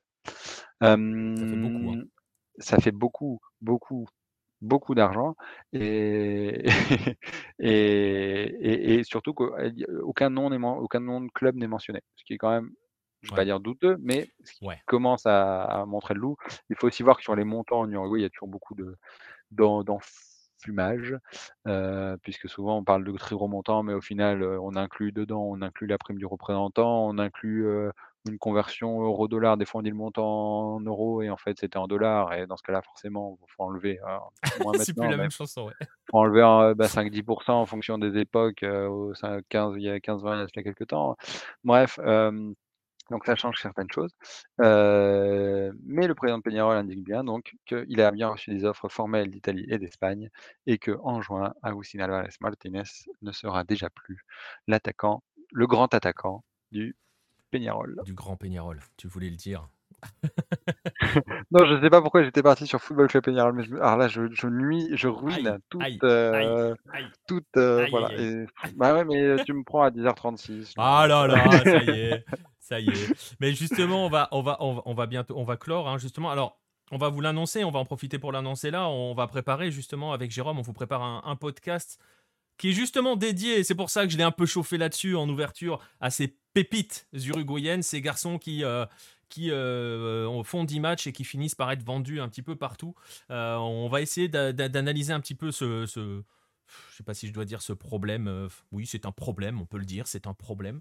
Euh, ce problème. Euh oui, sur, le, sur là spécifiquement, c'était pour parler des échecs. Et il y a des gros échecs sur des joueurs qui partent beaucoup plus jeunes. Alors, c'est la différence avec Alvarez Martinez pour le coup, qui en effet va bien avoir 21 ans dans quelques semaines. Donc, il va partir à 21 ans c'est jeune, mais c'est pas non plus délirant. on a beaucoup de cas de joueurs qui partent à 17 ans et demi, à 18 ans, parfois à la limite des règles de la FIFA, et qui se fracassent lamentablement contre le mur du, du professionnalisme en Europe. Je sais pas, enfin, il y, a différents cas, mais, mais, ça arrive extrêmement souvent, et c'est pour ça que ce, petit mot, tu, tu le sais, c'est pour ça que tu me titillé tout à l'heure. Eh Mais c'est pour ça que les pépites, les cracks, les etc. les, voilà, ça, il n'y a, rien de plus terrible. Y a rien bah, oui, oui, surtout quand euh, vous voyez par exemple que euh, au trophée français, hein, on peut avoir 80 matchs professionnels pour être considéré comme un espoir. Voilà. Donc, euh, il y a des Alors, pour le coup, pour, pour l'UNFP, c'est parce qu'ils ont pris les critères de, des espoirs, euh, des, des, espoirs footballistiques de, de, de, FIFA qui sont les U21 ou les Oui, ça, oui, mais c'est voilà. Mais, tu vois, on n'est on est quand même pas sur le même critère entre un garçon qui a 80 matchs de première division qui est des, défenseurs titulaires à l'OM avec 30 matchs, avec un garçon qui a 10 matchs en, première division uruguayenne, la Bisa Pellistri. mais on aura le temps d'en reparler. on aura le temps d'en reparler. Qui qualifie l'Uruguay à la Coupe qui du qualifie l'Uruguay à la Coupe du Monde. Non, non, mais c'est ça. Mais voilà, voilà, c'est, ce sont ces sujets-là que l'on va aborder dans le podcast qui arrive cette semaine. Euh, vous l'aurez, euh, je pense, probablement samedi, hein, le temps qu'on l'enregistre et qu'on fasse, que je fasse le montage et tout derrière. Voilà. Euh, par rapport à cela, euh, on peut lui souhaiter quoi à ce garçon là, Agustin Alvarez On va, on va même plus l'appeler Alvarez Martinez maintenant qu'il va arriver en Europe, puisque quand on voit par exemple un Santos Boré qui devient Boré tout court, euh, je vais pas te parler de Arrascaeta au Brésil. Oui, ne me parle pas des Brésiliens qui sont sur une autre planète. Mais, là, on euh, parle d'arriver en Europe, il s'appellera plus Alvarez Martinez. Je suis sûr quand il va arriver en Europe, déjà vous voyez sur le maillot, il s'appelle Alvarez tout court. Euh, on peut lui souhaiter quoi à ce garçon? J'ai assez confiance en lui. je trouve qu'il a des qualités qui iront bien en Europe. Il a le physique déjà, il a un bon physique entre guillemets déjà développé par rapport à d'autres joueurs comme comme Pellistri ou Torres. Alors Torres est parti aux États-Unis, ça compte moins, mais des fois il y a des joueurs qui partent un petit peu frêles ou j'ai plus de doutes par rapport à ça. il, a des, bonnes qualités pour son poste, il a le physique qui va bien, il a un vrai bon sens du but. Alors je dis ça après des 10 matchs où il n'a pas marqué, donc forcément ça, ça, ça met un peu à l'argument, mais, il a un vrai bon sens du but et une capacité de, trouver la cage de, de quelque angle que ce soit dans la surface je pense qu'il a les qualités pour réussir et après c'est toujours le problème, comme n'importe quel joueur, de son âge ou de cette tranche d'âge, disons entre 18 et 22-23 ans, c'est comment va-t-il vivre, le départ en Europe? Comment va-t-il vivre le changement de culture? Comment va-t-il s'acclimater? Comment va-t-il faire tout un tas de choses que certains joueurs arrivent très bien, que d'autres n'arrivent pas du tout, on comprend pas pourquoi. Le Colo Ramirez est parti, il avait 24-25 ans et ça s'est mal passé, il s'en est toujours pas remis d'ailleurs. Il s'en est toujours pas remis, alors que c'était pas un crack, c'était disons que c'était plus considéré comme un comme une pépite quoi, disons. Même si je l'ai vu, hein, il me semble d'avoir vu Pépite Apollinaire, j'ai 25 ans, faut arrêter quand même. Et sans tricher sur l'âge, hein, et donc donc c'est toujours très compliqué à dire, c'est toujours très compliqué, comme n'importe quel transfert, dans l'absolu, comme n'importe ah quel transfert. Qu'est-ce qui fait qu'un joueur, va réussir à Strasbourg, se planter à Lyon et va se relancer à Rennes? Vous aurez retrouvé celui que je. et voilà, donc je n'ai pas Bourigeau. Voilà. Mais donc c'est très compliqué de, dire ce qui va se passer. Il a des qualités, il a des qualités pour réussir, et c'est ce qu'on lui souhaite. Exactement, et on va suivre ça avec attention. pour répondre à Pierre dans le chat, il n'est pas Sampaoli compatible puisque c'est un avant-centre, c'est un pur neuf, et Sampaoli n'a pas besoin d'avant-centre dans ses équipes. Euh, il joue sans avant-centre normalement. La bise à Arkadiusz Milik, le grand attaquant de l'OM. On va rester là sur. On a bien vanné tout le monde. Je crois qu'on a, chargé un petit peu tout le monde. On va être bien. On va avoir des ennemis un petit peu partout. Ça va être cool. Euh, on, va, en rester là pour, pour le joueur de la semaine. Suivez donc hein, euh, Agustin Alvarez Martinez. on va voir ce qui va lui arriver. On va espérer qu'il ne sera pas sacrifié sur l'hôtel euh, des, des, pépites uruguayennes, parti trop tôt. Mais on l'a dit, il part pas trop tôt, lui, pour le coup. Et il a même presque le temps de connaître un petit peu le, doute avant de partir. Donc ça peut aussi lui servir. On verra ça à l'avenir. On va passer à la suite. On va passer au maillot de la semaine et on va aller aux États-Unis.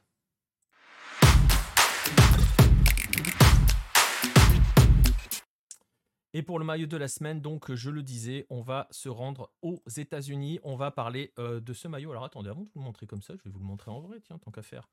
Euh, puisqu'il est là, ce maillot. Euh, c'est le maillot des Seattle Sounders, le voici. Ce maillot très particulier, je vous l'accorde, je vais vous expliquer pourquoi il est particulier. Je vous rappelle que si vous voulez vous le procurer, il faut absolument le floquer Raoul Ruidias, hein, c'est une obligation, la bise à, Romain. Donc voilà, il n'y a pas d'autre choix. Euh, ce maillot très particulier des Seattle Sounders, euh, c'est aussi l'occasion de leur rendre hommage parce que vous l'avez peut-être suivi, vous l'avez peut-être lu aussi sur Lucarno Posé. Les Sounders ont vaincu les Pumas. On parlait des Pumas la semaine dernière, donc on a, on, a parlé de leurs victimes la semaine dernière. On parle des vainqueurs aujourd'hui. Ils ont vaincu euh, les Pumas 3-0 au Lumenfield leur stade devant euh, plus de 68 000 personnes, donc record, record d'affluence, sur ce match. Plein comme un œuf, ambiance folle, ils ont gagné 3-0 et ils ont gagné 3-0 face aux Pumas. ils ont donc remporté la CONCACAF Champions League, la Ligue des champions de la zone CONCACAF. Et c'est un exploit, et c'est un véritable exploit, parce que, euh, bah parce que tout simplement, c'est la première fois au 21e siècle qu'un club de MLS y arrive. Et c'est la troisième fois dans toute l'histoire de la compétition. Euh, les deux précédentes fois, c'était DC United en 98 et c'était le Galaxy en 2000. Depuis, depuis, il y a eu quelques finales impliquant des clubs de MLS. Ils se sont tous euh, cassés les dents. On se, euh, souvient. Euh, on se souvient par exemple, alors si vous connaissez un petit peu l'Amérique, l'Amérique, l'Amérique du Nord et la zone Concacaf, hein, mais on se souvient par exemple du Real Salt Lake qui avait été battu par, par les Rayados, on se souvient de Montréal battu par l'América de Dario Benedetto, la bison marseillais, continue décidément. Euh, on se souvient de Toronto qui avait réussi à perdre face aux Chivas, euh, Mathias Almeida à l'époque, alors que bon, euh, c'était pas foufou les Chivas. Et on se souvient enfin de Tigres qui a battu le Los Angeles FC, peut-être la finale la plus serrée et la plus intéressante hein, sur toutes celles que j'ai évoquées. bref, les Sounders ont réussi à, gagner cette Conca Champions. Ils vont être le premier club de MLS et le premier club à représenter la MLS à la Coupe du Monde des clubs. On parlait avec Jérôme il y a un instant de l'Intercontinental qui était la Coupe du Monde des clubs, qui est un, voilà, un véritable objectif pour, en gros, toutes les nations, euh, sauf les représentants européens, qui s'en foutent généralement un petit peu maintenant, mais pour les autres, c'est hyper important. Donc pour une fois, on va avoir un représentant de, l'AMLS euh, en Coupe du Monde des clubs. Et tout cela, c'est voilà, c'est, je vous ai donné des chiffres, des stats pour montrer le poids de la chose. Il faut quand même rappeler aussi que les Mexicains euh, restaient sur 16 finales consécutives, 16 euh, victoires consécutives. D'ailleurs, le dernier à avoir perdu, c'était les Pumas, hein, c'était face à des Costaricains à l'époque, je crois que c'était Saprissa de mémoire. Euh, voilà, bref. Donc, je le disais, les Sanders seront le premier euh, club de MLS à jouer la Coupe du Monde des clubs. Et donc, vous allez probablement voir ce maillot à la Coupe du Monde des clubs. Alors, en ce maillot, on va en parler, on va, on va l'étudier un petit peu parce qu'il est, il est particulier. Euh, vous l'avez vu, je vous l'ai montré, je vais vous le, je vais vous le montrer euh, en image maintenant. Il est comme celui-ci. Il est violet et noir. C'est un maillot qui est une à l'origine qui a été plus ou moins une, édition pas une édition spéciale mais ils appelaient ça un maillot communautaire parce que voilà c'était pour rassembler la communauté. Et euh, c'est un maillot qui a l'avantage de mélanger la culture locale la vraie culture enfin la vraie la culture locale avec le football. Pourquoi? Je vous montre les images du clip de sa présentation et vous allez tout de suite deviner pourquoi. Vous voyez un homme avec une guitare cet homme là c'est Jimi Hendrix. Euh, ce maillot est un hommage est une sorte de crossover entre les Seattle Sounders et Jimi Hendrix, qui, je le rappelle, est né à Seattle. Alors, il se distingue par des particularités. Ce maillot, vous voyez, il y a la signature de Jimi Hendrix dessus. Ce maillot a été fait, euh, comment dirais-je, a été conçu en accord avec la famille de Jimi Hendrix, avec les, descendants qui gèrent l'héritage de Jimi Hendrix. Et donc, il reprend, il reprend des codes euh, qui sont liés à l'imaginaire et à l'héritage euh, laissé par, par Jimi Hendrix. Alors, par exemple, vous voyez qu'il est violet et noir pour, pour la fameuse chanson Purple Haze. Alors là, je m'adresse à ceux qui connaissent un peu Jimi Hendrix. J'espère que vous êtes nombreux parce que quand même, faut pas abuser. Et il reprend un motif qui était utilisé sur des pochettes d'albums et notamment de l'album All Along, enfin de, c'était pas un album, hein, All Along the Watchtower, c'était un, je sais plus comment on appelle ça. Il y avait deux faces, euh, le vinyle. Euh, il y avait des, il y avait ces fameux motifs, des motifs qui ont été, euh, qui ont été repris sur des pochettes, notamment sur une compilation. Vous voyez ici qui s'appelait The Jimi Hendrix Experience. Vous voyez les, les motifs qu'il y a derrière. Non, c'était pas un basketteur, PSV Milovic. Me cherche pas là-dessus euh, parce que je suis très très fan de Jimi Hendrix. Donc, euh, donc voilà. Euh, vous voyez, il y a la signature et donc je vous remets le, maillot. Il y a ce motif qu'ils ont appelé clairement le Purple Haze. voilà, pourpre et, noir. Motif pour Jimi Hendrix. Jaune et orange étaient également sur cette pochette-là. au bas du maillot, je le disais, sa signature. Maillot réalisé en partenariat avec la famille et qui finalement a particulièrement bien fonctionné. Il y a un site anglais qui, euh, qui a classé ce maillot-là dans les plus beaux maillots de l'année euh, de l'année 2021 quand il est sorti. Euh, ce maillot, vous voyez, je l'ai, donc il s'achète aussi beaucoup à l'international. Hein. Il y a un vrai succès avec ce maillot-là. Et parce que c'est un maillot qui a l'avantage de mélanger, et ça c'est quelque chose que l'on aime bien, et on était on, était avec Jérôme, euh, c'est pas à lui que je vais l'apprendre, les mélanges, la mixité euh, fréquente entre la musique et le football. Ce maillot mélange ces deux mondes-là. Il avait été présenté avec un concert et tout. Euh, et il mélange ça, et il a donc, du coup, une portée internationale, parce que forcément, Jimi Hendrix, ça, parle à tout le monde. Et voilà, vous voyez que aux États-Unis, où on a l'habitude de dire oui, il n'y a pas de culture foot, il n'y a pas de culture par rapport à cela, machin, voilà, les clubs mélangent l'identité locale et je peux aller même plus loin avec le, sponsor euh, Seattle. Si vous connaissez un petit peu euh, au début vous aviez euh, le partenariat avec Microsoft hein, Seattle joue toujours en vert et bleu hein, mais il y avait le partenariat le vert avec Microsoft. Il y avait les, les, pubs Xbox dessus. Quand Microsoft sortait un jeu il, il, il, faisait la promotion via les Seattle Sounders. Ils ne sont plus avec Microsoft ils sont avec Zulilai qui est une, une, boîte locale basée à Seattle. Je le disais Jimi Hendrix lui est de Seattle oui Seattle est aussi la ville natale du grunge. Il n'est pas improbable que euh, justement il y ait un hommage au grunge sur de prochains maillots parce que le succès euh, vaut. Et vous voyez donc que on peut faire des maillots avec une identité locale, mélanger musique et foot, et forcément, bah, bizarrement, hein, une fois encore, euh, ça fonctionne. C'est étonnant, mais ça fonctionne. Voilà, donc je vous le rappelle, ce maillot des Sounders, hein, si, vous, si vous le voulez, il est, trouvable. Hein, très franchement, c'est pas, c'est pas le maillot le plus impossible à trouver. vous pouvez vous le trouver, il n'est pas donné, je vous l'avoue. Mais voilà, et n'oubliez pas, floquer Raoul Rui Diaz, c'est hyper important, hein, parce, que, parce que voilà, ou Nicolo Deiro si vous voulez faire plaisir à Jérôme. Mais, mais voilà, ou à Pierre, parce que c'est beau. Et voilà, là j'ai chambré un petit peu les deux. Voilà, donc c'était euh, c'était cela l'histoire du maillot des Seattle voulait, euh, je voulais aussi en profiter pour le rendre hommage à leur victoire et on les découvrira à la Coupe du Monde des clubs, ces fameux Seattle Sounders, comme le disait euh, PSV Milovic, un club qu'on retrouve depuis quelques saisons en haut. On le retrouve même depuis pratiquement le début de l'arrivée de la franchise. Hein. Ils ont gagné des US Open Cup assez vite. Ils ont enchaîné des, finales. Ils ont gagné la, MLS. C'est l'un des gros clubs de la MLS. quand on fait les guides en début de saison, on est je vais pas dire obligé, mais euh, on est. Euh, met Seattle forcément dans les favoris. Je suis pas sûr qu'on ait le bébé de Nevermind sur les maillots parce que voilà. Non, on va, on va. Bah, de toute façon, il y aura plus beaucoup de maillots de Bordeaux euh, PSV Milovic, donc pas d'hommage aux frérots de la Vega. bon, ils peuvent faire un hommage éventuellement à, Noir Désir s'ils veulent. Hein, ça ressemble, c'est bien. Noir Désir, c'est un peu, c'est un peu ce qui résume tout le toute la pensée des supporters bordelais quand ils pensent à leur club actuellement. Voilà, on va en rester là pour euh, la rubrique du maillot de la semaine. On arrive donc au terme de cette émission quasiment avec, on va terminer avec la dernière rubrique, les rendez-vous de la semaine.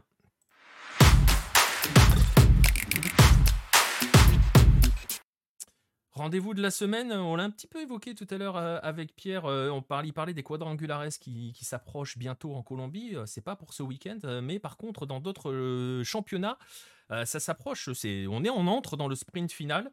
on va commencer avec l'Argentine puisque les quarts de finale de la Copa de la Liga sont connus. Et là, le truc encore plus fou, c'est qu'on sait maintenant enfin quand est-ce qu'ils vont jouer, parce que ça s'est décidé cet après-midi. c'est aussi ça, et ils vont jouer après-demain. Voilà. Bref, alors, tout ça pour vous dire qu'on aura euh, le premier match de la semaine euh, de ces quarts de finale de la Copa de la Liga, Racing contre Aldo Civi, euh, le vainqueur du groupe A contre le quatrième du groupe B, Aldo Civi, le club de, de Martin Palermo et du Tanque Silva, donc rien que ça, c'est tout un programme. mardi, dans la nuit de mardi à mercredi à minuit 15h française. Dans la foulée, un excitant Boca Defensa Justicia. Euh, si vous voulez voir la folie BKCC, hein, c'est toujours, euh, toujours un grand moment. Et la nuit suivante, deux autres gros matchs, Estudiantes Argentinos et euh, River Plate Tigre. Pareil, les horaires, minuit 15 pour le premier, 2h30 pour le deuxième. voilà pour les quarts de finale de la Copa de la Liga Argentine. on rappelle que c'est plus un championnat. voilà, ouais, ouais, ça devient, ça devient sérieux. Sprint final aussi ce week-end en Australie, euh, puisque là, on entre dans les playoffs. Euh, on a fini la phase régulière. Vous aurez euh, l'article demain sur Lucarno Posé pour voilà, vous verrez que Melbourne City a gratté, a gagné le, titre de la saison régulière. On va entrer dans les playoffs, premier tour de qualification avec, avec, avec Western United qui affronte Wellington Phoenix. Ça sera samedi à 11h45 et le lendemain, Adelaide reçoit Adelaide United, reçoit le Central Coast Mariners de l'ancien joueur de Concarneau, Benny Nkololo, qui cartonne en Australie, qui voilà, est lancé. Il a mis le temps d'adaptation. Donc si vous voulez le suivre, ça sera dimanche à 8h du matin. Ouais, dimanche à 8h du matin, voilà. Euh, je le disais, sprint final, Liguilla, c'est playoff, égale Liguilla aussi. Euh, Liguilla au Mexique avec les quarts de finale qui sont connus. Alors là, pour le coup, j'ai pas encore vu passer les heures. Euh, euh, de, ces quarts-là, c'est dans mercredi et jeudi, heure mexicaine. À voir, on n'a pas les horaires encore. Pachuca, Atlético San Luis, un énorme Chivas Atlas. Là, ça va être monstrueux parce que voilà, c'est le classico de, Guadalajara. Tigres, Cruz Azul et América Puebla. Je sais pas si mes, si mes compères sont encore là. Vous avez des matchs à ajouter à cette sélection, messieurs?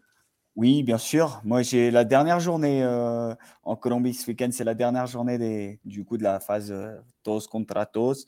Il y a un intéressant euh, Santa Fe Once Caldas qui va déterminer si oui ou non Santa Fe va se qualifier dans les 8, hein, qui a limogé Martin Cardetti. Santa Fe il y a quelques semaines. Apparemment, c'est apparemment, ça se passait vraiment pas très très bien avec certains joueurs. Il, a, sans citer de nom, il en a défoncé quelques-uns au passage dans un communiqué. Mais euh, Santa Fe qui est 9 qui peut en cas de, victoire se mettre, euh, se mettre dans les 8 tout simplement euh, et jouer, et jouer les, les quadrangulaires. ok, voilà. Santa Fe, Once Caldas. Jérôme, Uruguay, ça on joue ce week-end? Euh, oui, oui, non, non, si, si, on joue, évidemment, on joue euh, la douzième journée. Euh, Est-ce que Maldonado va aller chercher le titre? Non, moi j'allais proposer samedi le petit central espagnol Cerro de, Walter Pandiani, qui a dans son équipe des grands joueurs comme Tabaré, Uruguay, Vides. on parle de deuxième division, ça se jouera au Paladino, j'imagine, un matin. Euh, voilà, c'était le, rendez-vous à pas louper. Et ben voilà, et ben voilà, on va en rester là donc. Sur, euh, sur ces rendez-vous-là, si vous en voulez d'autres, n'hésitez pas à nous suivre sur les différents réseaux sociaux, vous les avez vus. Euh, affichés au-dessus de moi, là, ici, toute la soirée, que ce soit Twitter, Facebook. venir nous rejoindre sur notre Discord. N'oubliez pas de nous, de vous abonner, hein, de nous suivre sur les différentes chaînes sur lesquelles vous êtes en train de regarder, que ce soit sur Twitch, que ça soit sur euh, YouTube, vous pouvez aussi euh, nous soutenir en, souscrivant à la chaîne Twitch. Je le disais, vous voyez en bas, il y a un, il y a un objectif euh, d'abonnement et ça voudra dire concrètement que je sais pas hein, comment ça va fonctionner, on va voir, mais je je sais même pas si ça marche ce truc. à l'issue de dès qu'on aura atteint l'objectif, hein, les sub goals pour parler pour parler comme il faut en utilisant le vocabulaire de Twitch, on, procédera à des, à, des petits tirages au sort pour récompenser les, les, les abonnés on vous fera gagner notamment le, le Garincha tiens, de Marcelin Chamois. On va commencer par celui-là. Je vous rappelle, hein, vous pouvez nous soutenir en vous procurant les magazines. Je vous en montre un ici, le 18 qui est en cours. Le 19 est en train de, terminer de se faire, d'être écrit. Les livres, je vous ai montré le Garincha. Il y a aussi euh, Léonce Caminos de Bielsa. Et il y a aussi Primera Bola de Marcelin Chamois. Il y aura d'autres livres qui vont arriver dans l'année. Restez euh, bien, bien, bien attentifs à ce qui va se passer sur nos réseaux sociaux euh, et sur notre Discord. On va vous laisser là. Je vais vous remercier, messieurs. Je vais remercier ceux qui étaient présents dans le chat. Euh, remercier ceux qui nous écoutent en replay. Je sais que vous êtes nombreux et on vous en remercie parce que les chiffres sont plutôt bons sur les plateformes de podcast. Et puis on va vous donner rendez-vous si vous voulez être en direct avec nous lundi prochain, 21h. On a fait un peu moins de deux heures, vous voyez. On va arriver à faire des émissions d'un peu moins de deux heures. Euh, lundi prochain, 21h, pour un nouveau 9-10 qui euh, est une escroquerie sur son nom, je le sais. Bonne semaine à tous et à la semaine prochaine.